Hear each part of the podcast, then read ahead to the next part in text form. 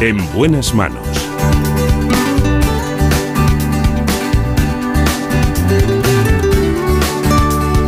El programa de salud de Onda Cero. Dirige y presenta el doctor Bartolomé Beltrán.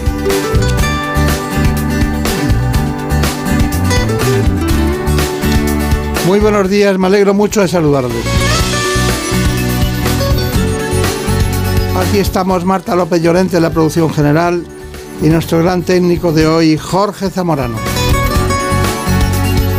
Vamos a hablar de muchas cuestiones en el día de hoy, porque el envejecimiento nos importa, sobre todo los mayores, la traumatología infantil la conocemos muy poco de cerca y además hay temas muy profusos que se hablan poco de ellos, como la salud sexual de la mujer, o finalmente, algo que es muy innovador en los últimos tiempos, es la próstata. Vamos a hablar con Javier Romero, un gran urólogo, sobre este asunto, el cáncer de próstata.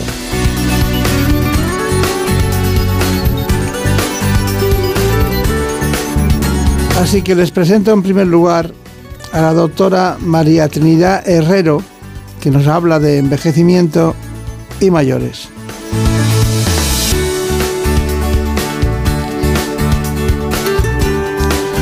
Podemos retrasar el envejecimiento del cuerpo y del cerebro?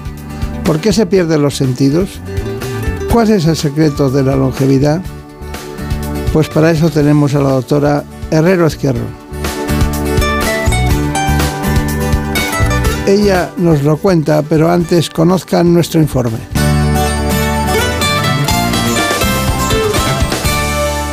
El envejecimiento avanza imparable y alcanza su valor máximo en España. Los mayores de 65 años representan casi una cuarta parte de la población, más de 9 millones de personas, y está previsto que para el año 2050 sea más del 35%.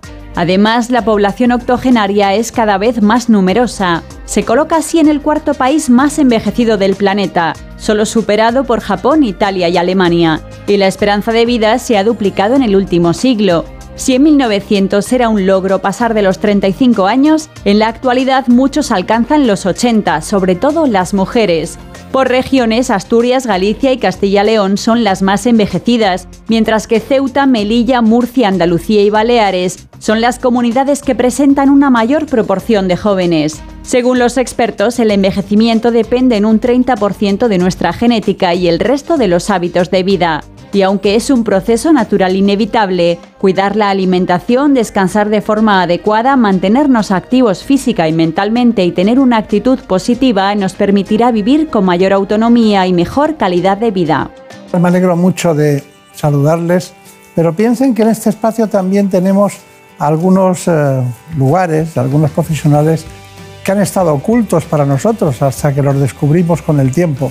Este es el caso de la doctora María Trinidad Herrero Ezquerro, que es catedrática de Anatomía y en Biología Humana en la Facultad de Medicina de la Universidad de Murcia, pero ha realizado muchas cosas. Tiene másters en Cambridge, en el UNS College de Londres, eh, también en la, en la Complutense de Madrid. Ya iremos viendo su trayectoria que se especializa en algún caso en la medicina estética y el antienvejecimiento pero eh, ella ha hecho un trayecto muy largo y también es, como no, presidenta de la Academia de Medicina de Murcia.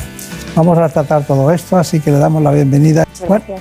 gracias a usted. Mire, em, es verdad que no sabíamos, no sabíamos, la conoce porque es profesora, la conoce mucha gente, pero nosotros no habíamos tenido el placer de verla. Le quería preguntar, eh, dentro, ¿por qué el envejecimiento? ¿Por qué le gusta tanto el envejecimiento? Bien, eh, a, mí, a mí lo que me gusta es el cerebro, conocer el cerebro. Eh, pero em, yo estudié en la Universidad de Navarra y eh, era en el departamento de anatomía, era quien investigaba a nivel básico el cerebro y mi maestro, el profesor don Luis María Gonzalo Sanz, estudiaba el envejecimiento cerebral. Hizo su tesis allí, ¿no? Hice la tesis allí y a partir de ahí ya pues, eh, empezamos a, estudiar el, envejecimiento cerebral, las enfermedades neurodegenerativas relacionadas, Alzheimer y Parkinson principalmente. Claro. Bueno, no, no eligió mal ¿eh? desde la anatomía, porque ya sabe usted que los anatómicos a veces son cirujanos masilofaciales, a veces son odontostomatólogos, van en especialidades muy en relación con la anatomía, no se descuidan de ella. Pero esta es la anatomía que usted ha elegido, el cerebro tiene muchas sustancias que, y muchos elementos que, que, lo alteran en todos los sentidos. Bueno, le quería preguntar primero, ¿la, feminización es un proceso del envejecimiento? O sea, vemos eh, mujeres solas, mujeres pobres, eh, eh, mujeres con depresión, ¿hay algo de eso? Es una evidencia del siglo XXI que la población humana envejece, porque la tecnología, el avance de la medicina ha, conseguido que vivamos más. Y paradójicamente, porque no entendemos bien por qué, no conocemos todavía, las mujeres vivimos más. La cuestión es que no vivimos con una calidad de vida excelente. Son más años, pero no años con calidad.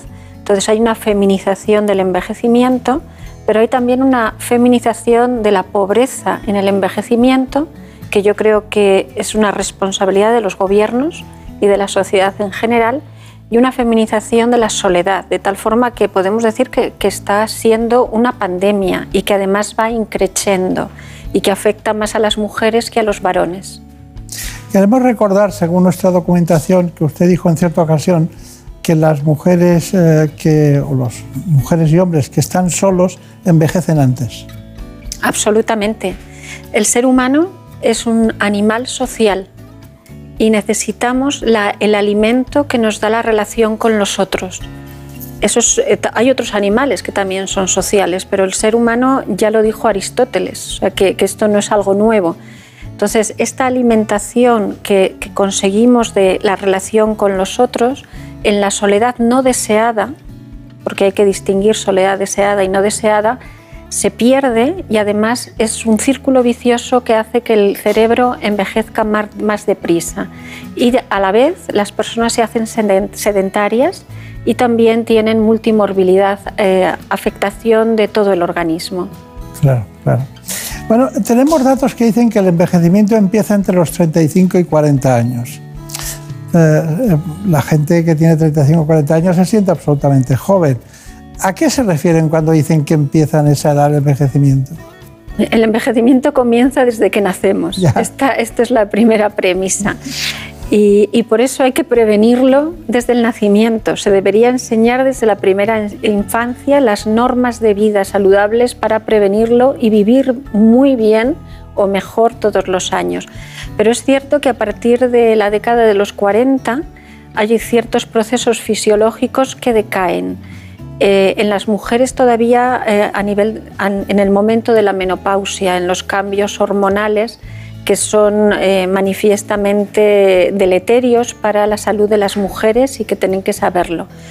Lo que tenemos que tener en cuenta con este envejecimiento de la década de los 40 es que hay que prepararse para envejecer bien desde que se nace, pero se puede empezar a prepararse bien en cualquier momento, no hay que esperar a los 60 años.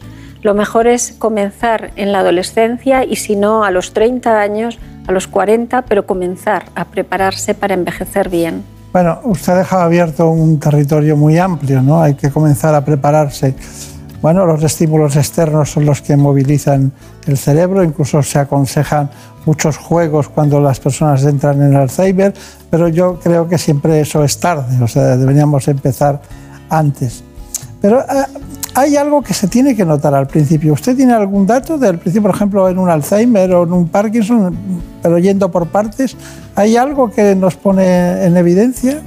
¿Una pérdida de olfato? ¿Alguna, alguna una presbiacusia? ¿Alguna cosa que piense usted que...? Sí, en la, en, la medicina actual sabemos que eh, cada individuo es un mundo diferente y vamos hacia la medicina personalizada, medicina de precisión. Pero hay una serie de, síntomas que eh, son característicos del envejecimiento, también del envejecimiento fisiológico, no del patológico. Entonces, la pérdida de, las funciones eh, tanto de la vista como auditivas están ligadas al envejecimiento, pero la pérdida del olfato aparece mucho antes y las personas que no lo, detectan tan rápidamente no se dan cuenta. pero aparece mucho antes y está muy ligada también a, las eh, distopias con las pérdidas del, gusto, porque está muy relacionado el olfato con el gusto. No es eh, proporcional a que después se vaya a desarrollar una enfermedad de Alzheimer o una enfermedad de Parkinson, pero sí es cierto que ambas enfermedades tienen una pérdida de olfato muy precoz. Claro. Pero no todas las personas que pierden el olfato van a desarrollar Alzheimer o Parkinson, también hay que dejarlo claro. Claro, pero hay que decirlo, como dice usted, ¿no? Entonces, ¿y de la sarcopenia qué me dice? Y decimos qué es. Sí, sarcopenia es la pérdida de masa muscular y es también otro de los, de los síntomas que están ligados al envejecimiento. Y además es un síntoma que se puede prevenir.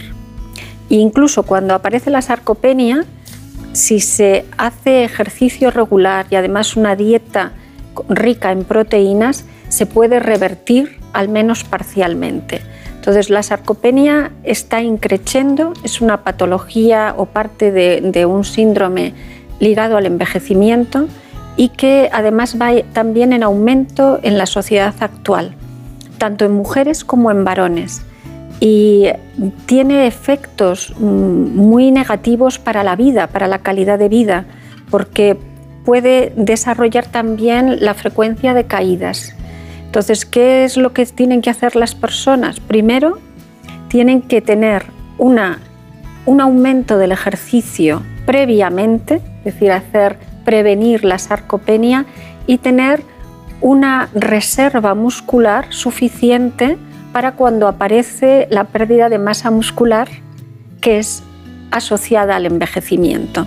Si hacen una buena dieta proteica, que este es un problema de las personas mayores y además las que quieren hacer dieta, evitar las dietas que son ligadas a los hidratos de carbono. Las personas mayores necesitan dietas proteicas. Si normalmente una persona tiene que tomar 0,8 gramos por kilo de proteínas al día, una persona mayor tiene que tomar un gramo por kilo de proteínas al día. Entonces es muy importante porque el músculo es proteína y además hacer ejercicio.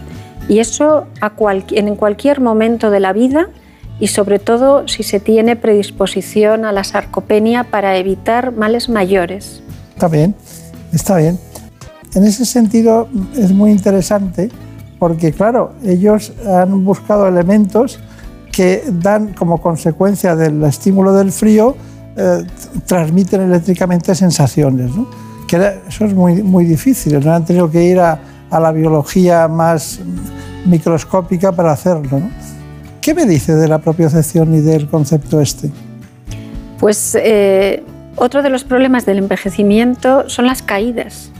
Las caídas están siendo un problema en las personas mayores y esto es, eh, puede tener es, secundario a varios factores y uno de ellos son la pérdida de los propioceptores, de los receptores de la posición, que eh, afortunadamente el, comité del premio Nobel se le ha concedido a David Julius y a Arden Pataputian el, premio Nobel por haber descubierto el, el, funcionamiento y la biología molecular tanto de los receptores de tacto como incluso los propioceptores. Los propioceptores se pierden con la edad y por lo tanto el cerebro no capta cuál es la posición del cuerpo para contraer los músculos y evitar las caídas contra la gravedad. Entonces, eh, lo que hay que hacer es potenciar y estimular a los propioceptores, por ejemplo, con estiramientos y con ejercicios físicos que esto es lo que hay que hacer de toda la vida, pero sobre todo las personas mayores. además, siempre hemos oído desde el punto de vista clínico que alguien de 80 años se caía, se rompía la cadera y sabíamos que al año, no siempre, como usted matiza siempre, no siempre, pero al año, pues fallecían, ¿no? Pero por otros motivos, pero iban implícito esto de la protección, ¿no? Bueno, está muy bien. Eh, ¿Qué es la neuroinflamación? Usted se ha dedicado mucho, según mis datos, a la neuroinflamación. Sí, la neuroinflamación es la inflamación del sistema nervioso, que se pensaba que había una serie de, enfermedades ligadas a, la inflamación del sistema nervioso, pero desde ya finales del siglo pasado sabemos que las enfermedades neurodegenerativas están muy ligadas a la neuroinflamación y que es un factor determinante en la progresión de las enfermedades, porque esto es una de las tragedias de las enfermedades neurodegenerativas, que no es que se diagnostiquen y ya se acabó la enfermedad y se queda, sino que va avanzando progresivamente y cada vez la calidad de vida de los pacientes es peor. Nosotros estudiamos la neuroinflamación porque nos gustaría el poder tratar la neuroinflamación para ralentizar, para enlentecer la progresión de estas enfermedades neurodegenerativas. Claro, claro. Muy bien. Eh, me, ha, sorprendido que uno de los premios Nobel fuera armenio. Sí, a mí también, a mí también. porque el, pata, el pataguatián es, es, armenio. Pero trabajando en Estados Unidos. Sí, sí, sí no, y americano de nacionalidad. Efectivamente. Sí. Bueno, él, en realidad es, procede del Líbano, ¿no? Pero bueno, me ha hecho mucha gracia esa historia. Bueno, tenemos un informe sobre el envejecimiento, usted lo ve, lo vemos todos, y después me opina. ¿Le parece bien? Fenomenal. Vamos. El organismo cambia con la edad debido a las transformaciones que se producen en las células y en los órganos.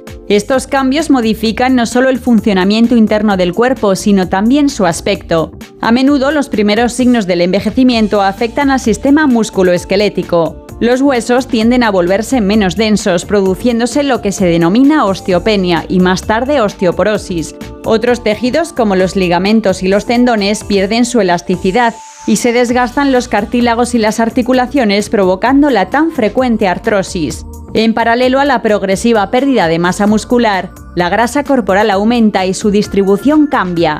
Los sentidos, empezando por el olfato, la vista y el oído, comienzan a cambiar al inicio de la edad adulta. Más tarde, hacia los 50 años, los del gusto y el tacto también comienzan a disminuir gradualmente. Y no podemos olvidarnos de la piel, que se vuelve más fina, menos elástica y más seca. Descienden los niveles de colágeno y elastina, por lo que aparecen las primeras arrugas cutáneas. Bueno, hemos acabado con las arrugas y hemos empezado con otras cuestiones. ¿Qué le parece este informe? Me parece fantástico y aparte está muy bien eh, organizado. ¿Tiene algo que aportar? Em, no, yo no aportaría nada adicional. Que incidir. Eh, que habla un poco del cerebro, esto sí que lo diría, y el cerebro es algo muy humano y, nos hace falta mantenerlo bien para que las personas se encuentren bien. No se crea que no le hacemos caso, ahora vendrá el cerebro enseguida. Sí, pero eh, hay una cosa que me gustaría saber siempre aparecen los ganglios basales. Usted estudió, incluso estuvo trabajando en, cierta etapa, en el 88, quiero recordar, con el doctor Obeso, y, también estuvieron estudiando esas zonas. ¿Por qué esos ganglios? Eh, porque los ganglios basales es una parte del cerebro que, no solamente controla el movimiento, sino que también controla las emociones y controla la asociación de ideas. Entonces son una, parte cerebral muy importante en los procesos eh, de, la, vida de relación y la vida cotidiana, pero también en el envejecimiento. Por ejemplo, la dopamina que necesitan para, para eh, actuar y, y, funcionar adecuadamente eh, se pierde con la, en la enfermedad de Parkinson. y nosotros estudiábamos la enfermedad de Parkinson y seguimos estudiándola. A mí me gusta también la serotonina. ¿eh? La serotonina también está muy en relación con los ganglios basales. Sí, sí, Bueno, pues hemos preparado a demanda también la información sobre el envejecimiento cerebral, porque vamos a acabar hablando de procesos degenerativos y distintas patologías. Con la edad se reduce el número de células nerviosas del cerebro. Además varían los niveles de las sustancias químicas que ejercen de mensajeras y la irrigación sanguínea al cerebro disminuye. A causa de estos cambios, el cerebro puede funcionar ligeramente peor, por lo que las personas mayores reaccionan y ejecutan tareas con mayor lentitud y algunas funciones mentales pueden verse reducidas a partir de los 70 años. Pero hay ciertas enfermedades en las que se produce una pérdida notable de neuronas, bien de forma brusca debido a un accidente cerebrovascular o de forma progresiva debido a un trastorno neurodegenerativo. Los más frecuentes son la enfermedad de Alzheimer y la enfermedad de Parkinson, trastornos que afectan al movimiento, al lenguaje, la memoria, el razonamiento y muchas otras capacidades, derivando en una pérdida de autonomía. Y aunque ambas comparten rasgos, sus síntomas y su evolución son diferentes. Pero sin duda, la edad es el principal factor de riesgo para sufrir estas enfermedades. Hemos aprendido mucho del cuerpo, pero poco del cerebro, ¿no? En proporción, ¿no? hemos aprendido mucho. Eh, ¿Qué sería lo que deberíamos tomar para el cerebro? Ya sé que tenemos que hacer ejercicio físico, una buena dieta mediterránea, cero matizado, pero ¿qué, hay por ahí? Eh, el cerebro eh, es muy particular, pero yo siempre digo que lo que es bueno para el corazón es bueno para el cerebro. ¿Por qué? Porque eh, las neuronas y todas las células también que están dentro del cerebro no, neuronales necesitan glucosa y oxígeno. Esto se lo tiene que llevar el, el sistema cardiovascular. Entonces, lo que es bueno, por ejemplo, evitar la hipertensión, evitar un colesterol elevado, glucemia elevada, el sedentarismo, los tóxicos, tanto lícitos como ilícitos, las drogas, que son malos para el corazón también lo son para el cerebro, pero además el cerebro para mantenerse tiene que hacer ejercicios mentales además de físicos. Las personas tienen que tener relaciones sociales adecuadas, evitar la soledad y además tener una relación con los otros, hablar, no solamente ver la televisión, sino contestar. Tienen que dormir bien o tenemos que dormir bien, porque el sueño es una parte importante de regeneración del cerebro y de las memorias y después tener proyectos, ideas nuevas para realizar para el futuro y sobre todo ser positivos. Vamos, vamos a continuar en esa línea. Vamos a hablar ahora de, la situación psicosocial respecto al envejecimiento, un trabajo que también ha hecho Elena Fernández Puyol. Vamos allá. Durante el proceso de envejecimiento se producen una serie de cambios que afectan tanto al aspecto biológico como al psicológico. Pero además también se produce una importante transformación en el plano social. Cuando llega la jubilación y se deja de tener un papel activo en la sociedad, muchas veces disminuye la autoestima, aumenta la sensación de soledad y el aislamiento, favoreciendo así la aparición de problemas psicológicos graves. Y es que este cambio de vida conlleva una serie de retos emocionales que pueden llegar a afectar negativamente a la salud. A pesar de que muchos mayores tienen síntomas depresivos en mayor o menor medida, es importante fomentar la salud mental en esta etapa. A la depresión se unen el estrés y la ansiedad, y en muchos casos los trastornos del sueño que afectan al descanso y como consecuencia al estado de ánimo.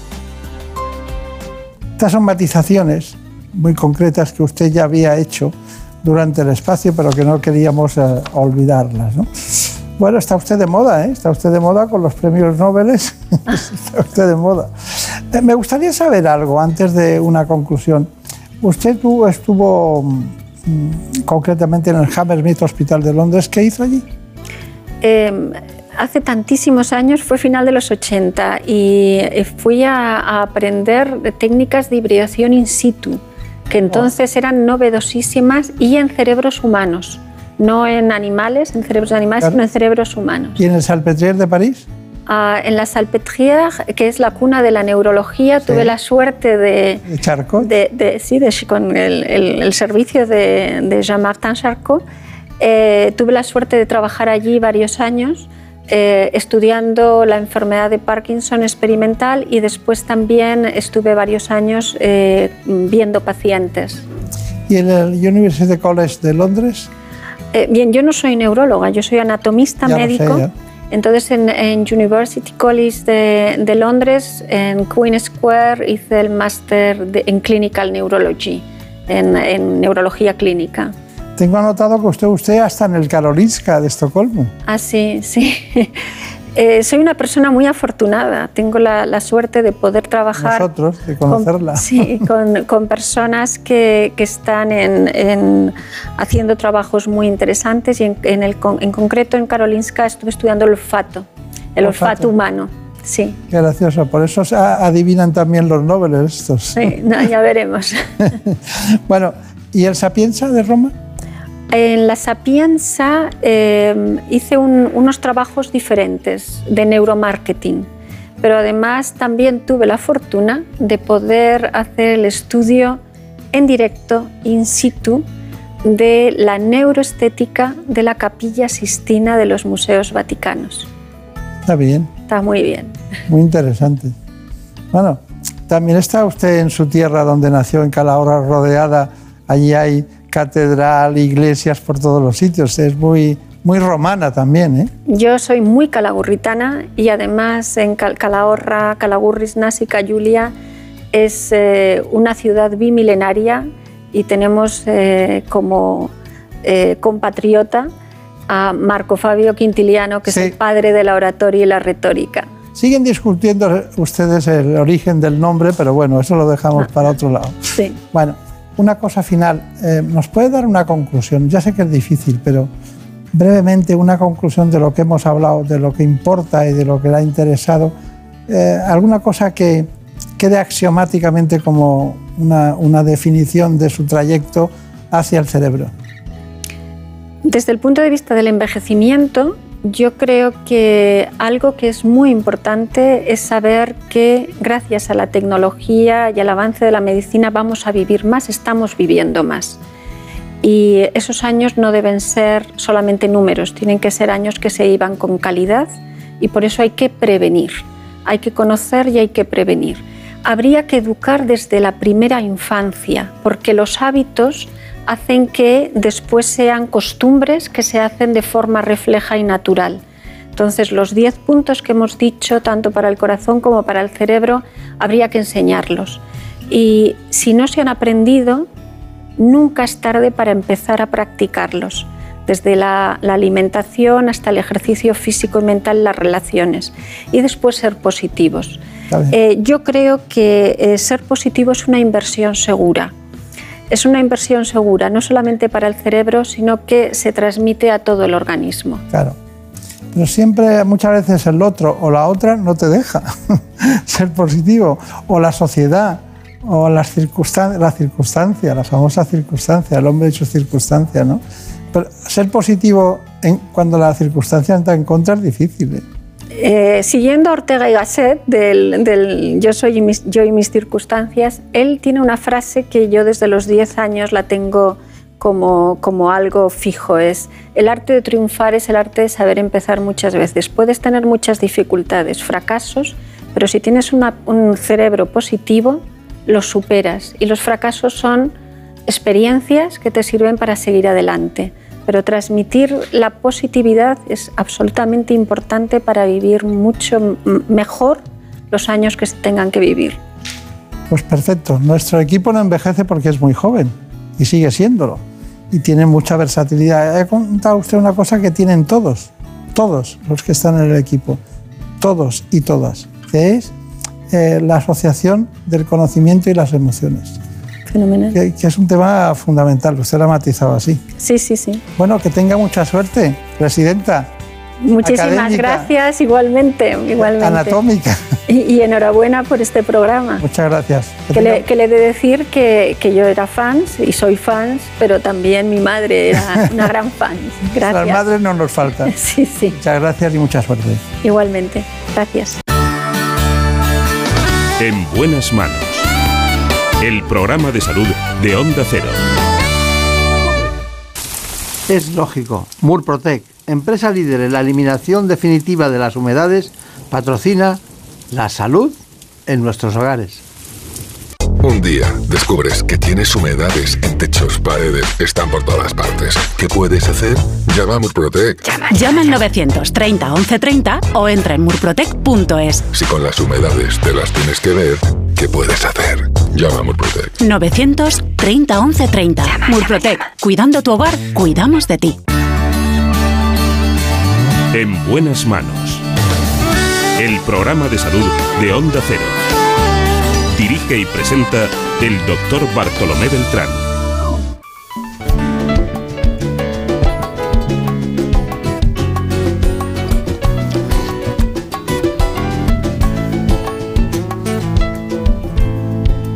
Me ha dicho la luna que tú no la miras cuando te persigue por la callejuela y que tú te paras en otra ventana y que entre sus hierros tú metes la cara. Me ha dicho la luna que ya no la Tenemos una gran oportunidad hoy con un traumatólogo del Hospital Universitario Niño Jesús de Madrid. También trabaja en la Clínica Centro. Es un especialista en traumatología infantil, el doctor Javier Alonso Hernández. Y que tú te paras en otra. ¿Qué es la luxación congénita de cadera? ¿Cuáles son las causas del dolor de espalda en los niños? ¿Hay que esperar siempre las roturas de ligamentos para intervenir? Enseguida nos lo cuenta todo el doctor Javier Alonso Hernández. Y también hablan los vientos de otras Vamos allá, vamos precisamente con el informe. En buenas manos. La ortopedia y la traumatología infantil se han convertido en una subespecialidad, con patologías técnicas, procesos diagnósticos y atención totalmente diferentes a las de los adultos, ya que al estar todavía en crecimiento, el sistema musculoesquelético de los niños y adolescentes responde a las lesiones, deformidades o infecciones de forma distinta. Y además, ciertas patologías congénitas o degenerativas son particulares de los niños o de los huesos en desarrollo. La traumatología infantil se ocupa de patologías de la mano como el pulgar en resorte o del pie como el pie plano o el zambo. Las luxaciones congénitas de cadera, la enfermedad de Pertes, problemas de la espalda como la escoliosis y la cifosis, de rodilla como el genuvalgo o el genuvaro o de crecimiento como la osteocondrosis y las dismetrías de extremidades, así como todo tipo de fracturas y lesiones ligamentarias. Las enfermedades y lesiones musculoesqueléticas en los más pequeños pueden tener consecuencias negativas a largo plazo en su actividad física y su calidad de vida. Pues aquí estamos todos. Bueno, me gustaría, Brenda, que nos dijeras eh, algunos datos personales y profesionales del doctor Alonso.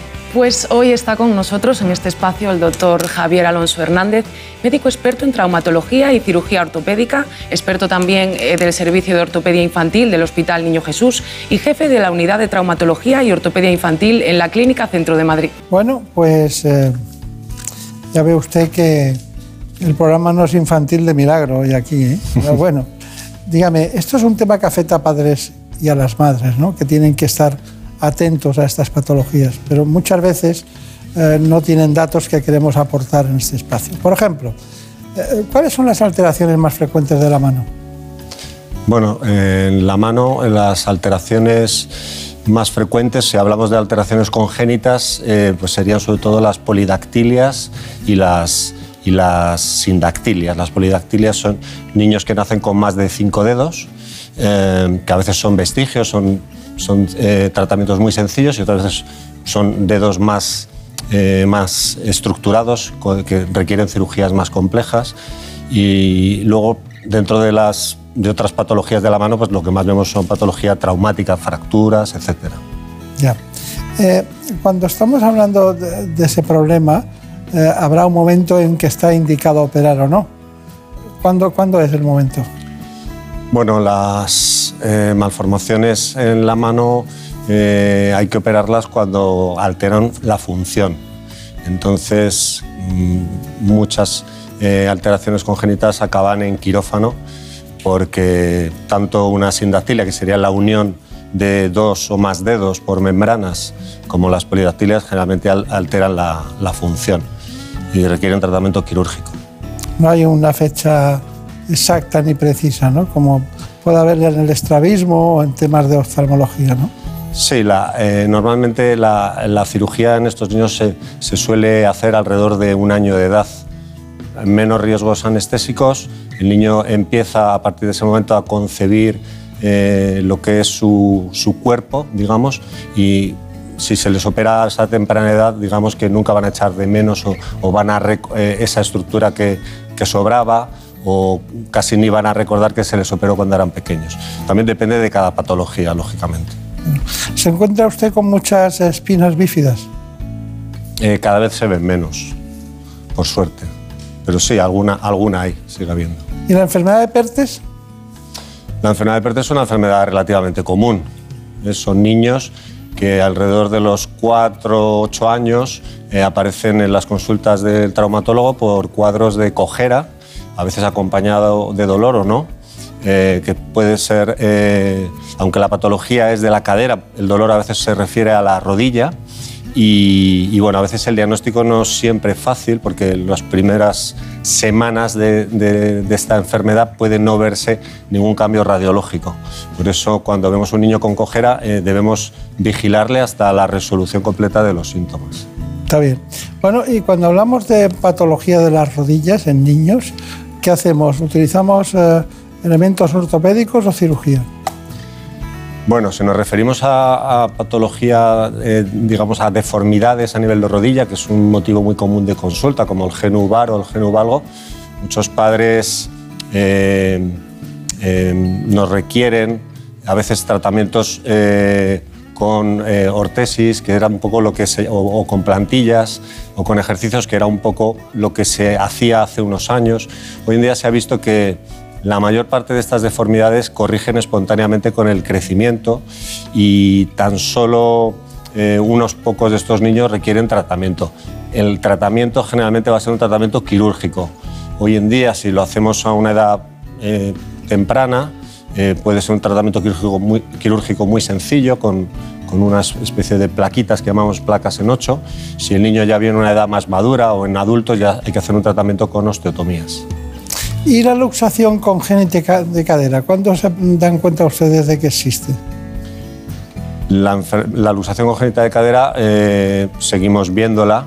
Entonces, eh, eh, en algunos países de screening ya se hace la ecografía neonatal de caderas. En España no se hace de forma generalizada, pero sí que debemos pedirla en aquellos niños en los que existe algún dato en la exploración clínica en el que pensemos que la cadera eh, es inestable o también cuando hay unos factores de riesgo importantes, como puede ser eh, el que haya antecedentes familiares de luxación congénita de cadera, como puede ser que sea un, el primer hijo, que sea niña, que sea una cesárea. Todos esos factores de riesgo nos, hacen, nos deben hacer pensar que este niño tiene más riesgo de desarrollar esta patología y, y debemos indicar, aparte de una buena exploración, una ecografía de cadera. Claro, eso me temía, pero bueno, eh, ¿Qué, hacen ustedes? ¿Las dos caderas o una primera y una segunda? En el caso de que necesiten una, una cirugía abierta, o lo que llamamos una reducción abierta de una luxación de cadera, generalmente hacemos la primera, la primera cadera, una, si, están, si están las dos luxadas, y al cabo de seis semanas, eh, que es cuando correspondería cambiar el yeso, hacemos la segunda. Pero la, la mayor parte de los cuadros, por suerte, suelen ser unilaterales pero cuando hay que hacer las dos lo hacemos de esta forma. Una cadera y a las seis semanas se opera la segunda. Bueno, pues tenemos una gran oportunidad hoy. Hemos ido a la iconografía que nos plantea y que nos ha apoyado el doctor Javier Alonso. Si le parece, vamos a verla. Podríamos empezar con las alteraciones angulares y nuestro realizador nos da la posibilidad de verlas. En primer lugar, alteraciones angulares y usted nos las explica. Me parece bien, ahí las tiene. Bueno, eh, eh, estos son dos cuadros relativamente severos de eh, genubaro, que es la deformidad que vemos a la izquierda, y a la derecha veríamos un genubalgo. En este caso se, trata de niños con displasias óseas, no son niños sanos, y por eso las deformidades son tan llamativas. Muy bien. También tenemos una imagen que es de crecimiento guiado que podríamos ver. Efectivamente, este eh, se trata de un, caso curioso porque es una persona que desarrolló inicialmente un, un en, el miembro inferior izquierdo. Se le trató con esta técnica que llamamos crecimiento guiado o, placa en 8, que lo que hace es de alguna forma guiar el crecimiento para enderezar el hueso y posteriormente el, el miembro derecho que tenía un ligero varo pues se colocaron también esas mismas placas, en este caso en vez de por la parte interna, por la parte de fuera, de forma que con el crecimiento eh, podemos conseguir una, buena corrección. Son tratamientos poco cruentos que muchas veces eh, nos ayudan a, corregir y, llevan al éxito. Cuando los niños llegan ya muy mayores o, las deformidades son en diferentes planos del espacio, eh, el manejo de estas eh, deformidades es muy complejo. Eh, entonces, existen sistemas eh, que se llaman hexápodo. Este, el Taylor Spatial Frame es el primer sistema que se creó y que permite la corrección en diferentes planos del espacio. Para ello, aparte de la colocación del fijador, que como veis pues, lleva su tiempo y su dificultad, nos ayudamos de un software para que podamos corregir en todos los planos y de forma muy exacta esa, esa deformidad. Muy bien. Tenemos otras imágenes de lo que se ha dado a llamar cayotasis. Bueno, la cayotasis es, la, la técnica de alargamiento de un hueso. Un hueso no se puede alargar como un chicle. Para ello hay que crear un, hay que hacer una osteotomía y a partir de ese callo, pues lo que podemos es colocando un elemento que distraiga y a la vez dé estabilidad al hueso, eh, podemos conseguir eh, alargar los centímetros que queramos dentro de unos límites y a unas velocidades, eh, pues como puedes comprender, muy pequeñas, generalmente de un milímetro al día. Está bien, está bien. Bueno, también tenemos elongaciones tibiales y femorales. Sí, bueno, estos son ejemplos de, de niños que han sido alargados con estos fijadores y bueno, como veis, eh, se pueden alargar hasta 8 o 10 centímetros cuando se requiere. ¿eh? La mayor parte de los alargamientos que hacemos no requiere tanta, tanta longitud. Pero, por ejemplo, en pacientes con acondroplasia, que lo que se intenta es ganar a la máxima talla, pues, pues antiguamente lo hacíamos con, con estos fijadores. Hoy en día eh, estamos utilizando otras técnicas.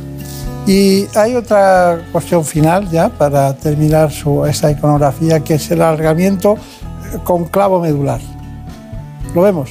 Exacto. Eh, eh, desde hace aproximadamente seis años estamos trabajando con, en vez de con, fijadores, que como veis son muy aparatosos, van por fuera, con una especie de pines que atraviesan la piel, pues se ha simplificado y podemos poner un dispositivo magnético que va por dentro del hueso y que permite eh, el alargamiento del mismo. Entonces esto para el paciente supone un adelanto eh, muy importante, ayuda mucho en la fisioterapia, eh, no hay que hacer esas curas tan incómodas a diario de los pines y vamos, los pacientes han ganado mucho en calidad de vida con la utilización de estos, de estos dispositivos. Está bien. Bueno, eh, Brenda Almida, por favor, me gustaría que nos contara la intervención que se hizo en la Clínica Centro, ¿le parece? Pues sí, ha llegado el momento de ver al doctor Javier Alonso en su quirófano de la Clínica Centro de Madrid y acompañado de los doctores Juan Cabello y Santiago Arauz. El paciente, un niño que no puede estirar la pierna, operado hace unos meses en otra ciudad por rotura de espinas tibiales. Lo vemos. Tenemos un caso de un niño de 9 años que sufrió un traumatismo hace 9 meses eh, y tuvo una fractura de espinas tibiales. Entonces este niño eh, fue intervenido en otro hospital y eh, acudió a nosotros después de 5 meses con una limitación de la movilidad. Vamos a hacer una artroscopia para ver cómo están esas espinas tibiales, cómo está ese cruzado, los meniscos que a veces se pueden alterar después de este tipo de traumatismos y en función de lo que encontremos pues haremos un procedimiento u otro. Bueno, ya, ya tenemos todos los instrumentos preparados, todos los cables colocados y empezamos la cirugía. Lo primero que vamos a hacer, como estáis viendo, es limpiar toda esa cantidad de hipertrofia sinovial que tiene el niño. Los niños siempre tienen más sinovial, ¿no? La membrana que tapiza la, rodilla por dentro, la articulación, más, más gruesa y, dificulta la, la visión desde el primer momento esos son los restos de la sutura de la cirugía previa. Es muy llamativo estos cordones fibrosos que hemos encontrado en la rodilla. Estos están siendo parte protagonista de, este problema de rigidez. Y bueno, lo que estamos haciendo es liberar esa fibrosis para intentar ganar movilidad, que es el principal problema que tiene ahora mismo el niño. Las estructuras anatómicas es relativamente fácil el verlas, el tocarlas y en este caso, pues debido a esa cirugía previa, pues todo es más difícil. El instrumento es un coagulador, entonces lo que permite también es quitar todo ese volumen de, sinovial que está haciendo efecto ahí de, bloqueo. También ayuda para evitar que los pequeños vasitos que pueda haber en la sinovial eh, sangren en exceso. Lo que estáis viendo ahora es, estamos utilizando una fresa ¿eh? con la idea de limar un poquito, rebajar esa zona de hueso que ha quedado un poco sobrelevada después de la fractura y a pesar de la cirugía que se había hecho y que también está siendo parte del problema. Disminuimos esa zona sobrelevada que se ha quedado de las espinas tibiales para poder mejorar la extensión de la rodilla. Ya hemos terminado la cirugía, hemos encontrado una rodilla difícil de, operar, estamos bastante contentos de cómo ha quedado, pero ahora queda la segunda parte. Vamos a inmovilizarle al niño durante 3-4 semanas con una férula con la rodilla bien extendida y a partir de ahí quedará un proceso también de rehabilitación de varias semanas. Bueno, está muy bien. Ha parecido verse su intervención, ¿no? Está bien. Muy bien, sí, sí. no. Bueno, eh, María Montiel, ¿qué pregunta tenemos? Pues muchos padres nos han escrito muy preocupados con el peso de las mochilas de los niños del colegio. Eh, no saben si eso puede derivar en problemas de columna como la escoliosis. ¿Qué les diría? Bueno, les diría que en general eh, no. En general la, la culpa de la escoliosis no la tiene la mochila. Es verdad que hay unas recomendaciones de peso y depende del tiempo que el niño tenga que cargar la mochila. Entonces, la, carga de la mochila durante un tiempo prolongado sí que puede ser fuente de dolores a nivel de espalda, pero eh, no va a ser el origen de una escoliosis. La mayor parte de las escoliosis tienen una causa que llamamos congénita por una malformación vertebral que arrastra al niño desde pequeño, o suelen tener una causa, digamos, de tipo genética, eh, que es, lo que se sabe de esas escoliosis que llamamos idiopáticas, cuyo origen real eh, lo desconocemos, pero sí que podemos decir que, que el llevar o no, o- no llevar mochila no influye mucho en la escoliosis. Está bien. Bueno, un niño de repente, un niño se le ve, la abuela dice, niño cojea mucho, niño se tropieza mucho. ¿Qué hay detrás de eso? Es una, es, una pregunta muy común en nuestras consultas. Hay que distinguir cojera y tropiezos y caídas. A ver, eh, generalmente el niño que se tropieza con 3, 4 años eh, suele eh, ser un niño pues, más distraído un niño menos cuidadoso, digamos, o, o- bueno, un niño de estos que, que, no tiene miedo a, nada. Eh, eh, sin embargo, el niño, eh, y generalmente son niños que con el paso del tiempo cada vez se van cayendo menos y el problema desaparece por sí solo, casi siempre. Sin embargo, cuando un niño viene cojeando, pues hay que, hay que discernir si el niño tiene una enfermedad importante detrás o no. Dependiendo de la edad, podemos sospechar desde un cuadro tan leve como una sinovitis transitoria de cadera, que es algo que igual que viene desaparece solo, o puede ser algo tan serio pues como una epifisiolisis femoral proximal en un adolescente, o incluso a veces puede ser un cuadro infeccioso o tumoral. Claro. Bueno, eh, dicho todo esto, tenemos en relación con el ligamento cruzado anterior. Pues sí, volvemos a adentrarnos en el quirófano del doctor Alonso. Esta vez el paciente presentaba una lesión propia de la práctica deportiva, una rotura del ligamento cruzado anterior. Así lo resolvieron estos expertos cirujanos. Vamos a operar a continuación un niño de 11 años. Este niño tuvo un traumatismo jugando al fútbol y como consecuencia tiene una rotura del ligamento cruzado anterior y del menisco externo. Lo que vamos a hacer es una reconstrucción artroscópica de este ligamento. La técnica que vamos a utilizar es una técnica de reconstrucción transfisaria. Eh, vamos a utilizar dos tendones que cogemos del mismo muslo del niño y con ellos reconstruiremos el ligamento cruzado anterior que se ha roto. Pues vamos a empezar por la extracción de la, de la plastia. Vamos a sacar dos tendones de lo que se llama la pata de ganso. Con el dedo vamos abriendo el espacio que hay alrededor del tendón para que ahora cuando los traigamos no haya ningún, ningún problema. Aquí estamos empezando a hacer la artroscopia. Esto que, que estoy tocando ahí es el cruzado roto. Entonces ya vamos a empezar a limpiar. O sea, esto que estamos quitando es el remanente del ligamento cruzado anterior. Esta sería su inserción en la tibia. Vamos a situar eh, la guía en el sitio donde el ligamento cruzado anterior se inserta a nivel tibial. Y por aquí vamos a sacar una agujita sobre la cual labraremos luego un túnel. Perfecto, vale. Vamos a ver. Pues ahora tenemos que brocar dos túneles en el fémur, uno más finito que va a llegar a la segunda cortical, por donde vamos a pasar una especie de pastillita metálica que va a ser el tope femoral donde vamos a anclar el nuevo cruzado. Y luego haremos un túnel un pelín más cortito y más ancho, por donde va a pasar la plástea. Mira, esta- estamos en el túnel ¿eh? y ese túnel va a ir relleno con el tendón por dentro y de esa forma el hueso va a seguir creciendo sin problemas. Lo tenemos ya todo preparado, ya tenemos los túneles, pero ahora vamos a pasar la plástea por estos túneles y a fijarla en su sitio, ¿vale? Venga. A las suturas. Sí, nos vamos para arriba Ya para arriba. y lo vamos a ir viendo. Esta, la plaquita, hay que intentar alinearla con el túnel, pues es una placa estrecha. Y vamos a ir ascendiendo la plástea a su sitio. Pero tú sigue tirando, sigue tirando para que se tense.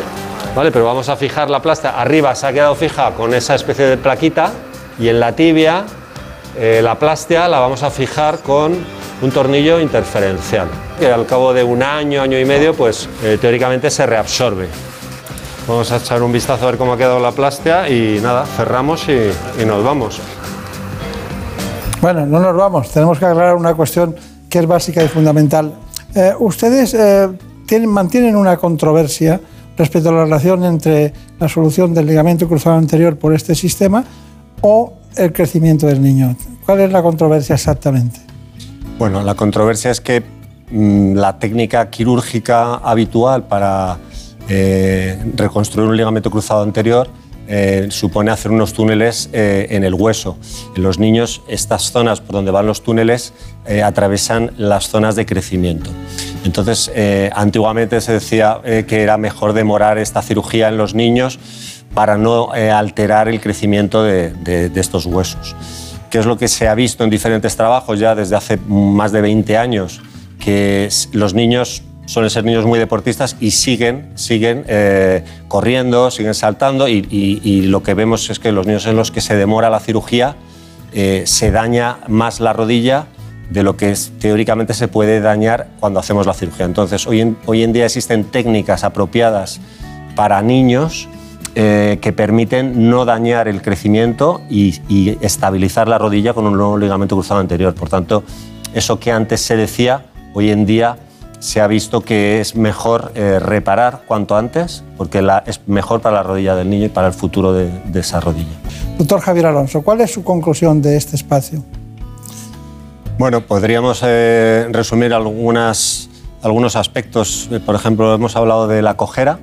Eh, yo creo que cuando hay un niño con cojera es bueno que sea valorado por un médico y si puede ser por un traumatólogo infantil, mejor. Eh, es importante que los padres sepan que el- en traumatología infantil hoy en día existen tratamientos preventivos de ciertas patologías y también tratamientos precoces, eh, que a veces con pequeñas cirugías se pueden evitar cirugías más serias o más importantes o secuelas en el futuro. Eh, para aquellos que quieren saber cosas sobre la cirugía de alargamiento óseo, comentarles que eh, las técnicas que se utilizan hoy en día, eh, siendo difíciles, eh, pues son más cómodas para el paciente. Y otro de los temas que comentaría es eh, en respecto a la rotura del ligamento cruzado anterior en niños, eh, recomendar a los padres que, los, eh, que, que estos niños sean valorados por un especialista en traumatología infantil. Eso sería, está muy bien. Bueno, quiero que les dé recuerdos a Juan Cabello y también a Santiago Arauz. Se reconocía mucho ese quirófano, ¿no? Y la técnica es prácticamente la misma que en adultos, ¿no? Lo del ligamento cruzado. Es, es parecida, hay una serie de aspectos eh, que la diferencian. Por ejemplo, a la hora de hacer los túneles tienen que ser un poquito más verticales, eh, un poquito más estrechos, evitar que, eh, por ejemplo, la técnica con hueso, HTH, que se llama para que no quede ningún elemento óseo ni extraño en las zonas de crecimiento. Hay que tener una serie de cuidados para que esa fisis, que es una estructura delicada, no sufra ningún daño. Está muy bien. Bueno, pues recuerdos a los compañeros y muchísima suerte y espero que aquí, en este espacio, podamos tener alguna otra ocasión con una, con una técnica monográfica importante en los últimos avances de innovación que hacen ustedes en la Clínica Centro. Muchas gracias y hasta pronto. Muchas gracias.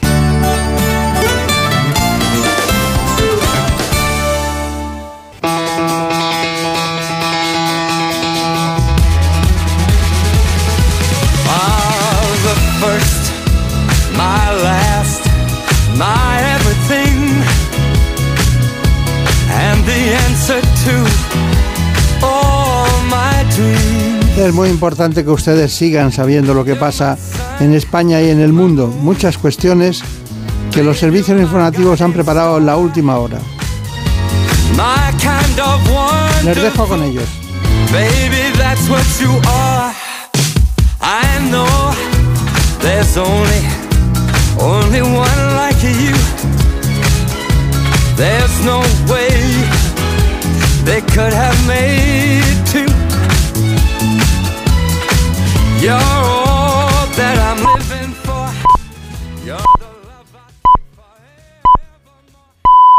Son las 5 de la mañana, las 4 en la comunidad canaria.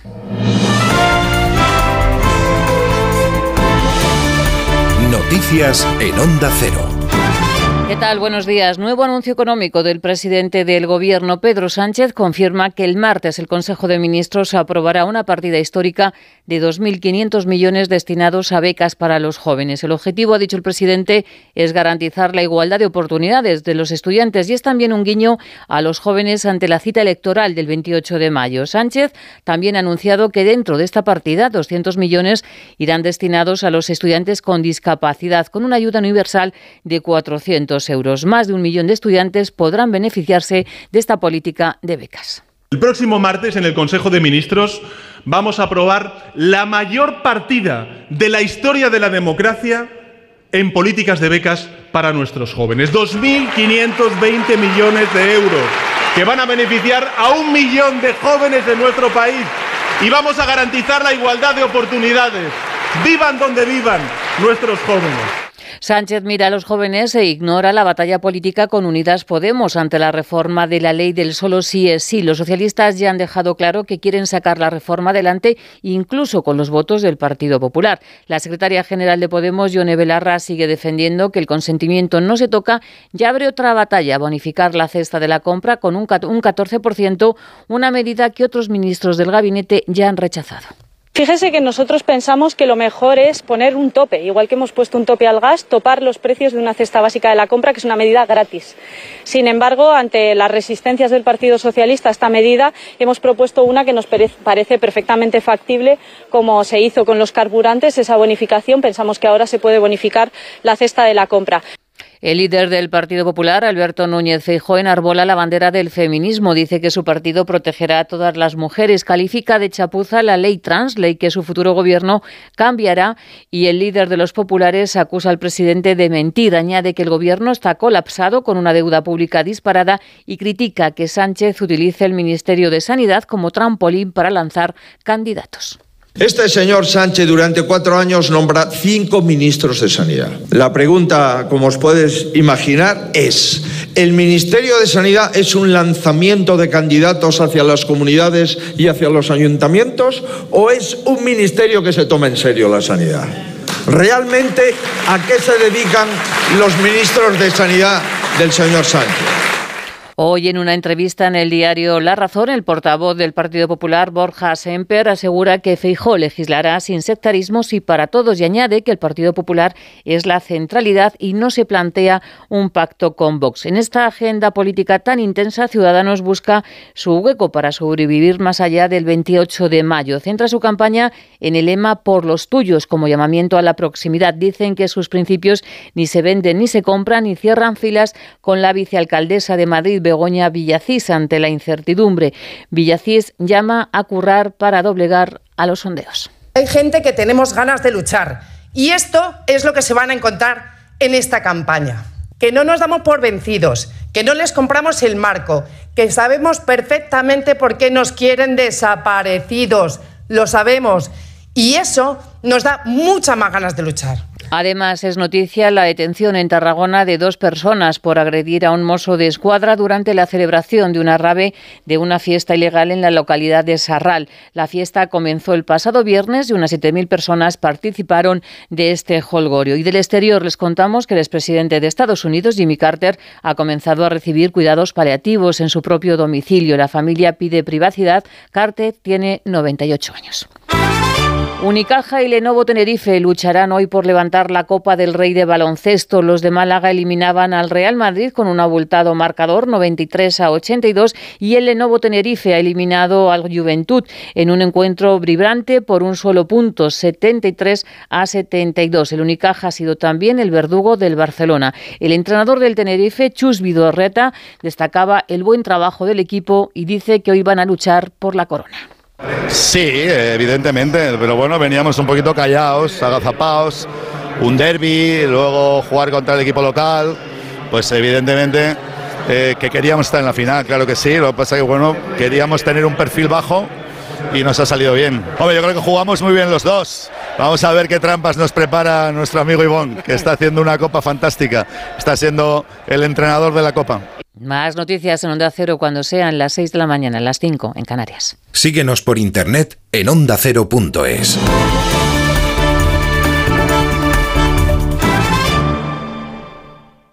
Miles de personas han perdido la vida por el terremoto en Turquía y Siria, y son millones las afectadas que han visto sus hogares destruidos en pleno invierno. Tu ayuda es vital ahora para salvar vidas. Con tu donación, las ONG que forman el comité de emergencia podrán proporcionar atención médica, refugio, comida y agua potable. Envía la palabra juntos al 28014 y colabora. Juntos al 28014.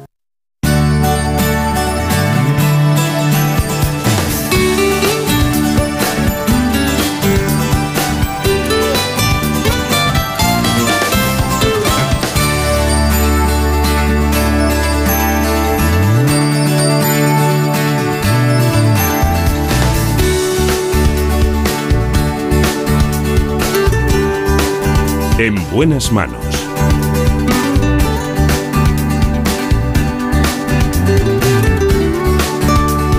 El programa de salud de Onda Cero.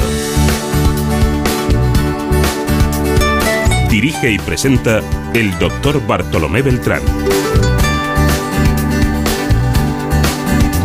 Se ha levantado hoy muy estimulante, sobre todo en la música, Jorge Zamorano.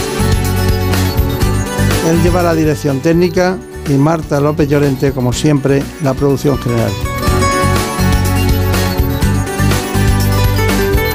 Espero que encuentren una gran melodía para hablar de la salud sexual de la mujer. Ya saben que a veces las disfunciones sexuales son bastante frecuentes. Pero ¿qué papel juega el suelo pélvico en la salud? Lo veremos con esta ginecóloga y sexóloga del Hospital Universitario Quirón Salud de Madrid. Se trata de la doctora Germa García Galvez.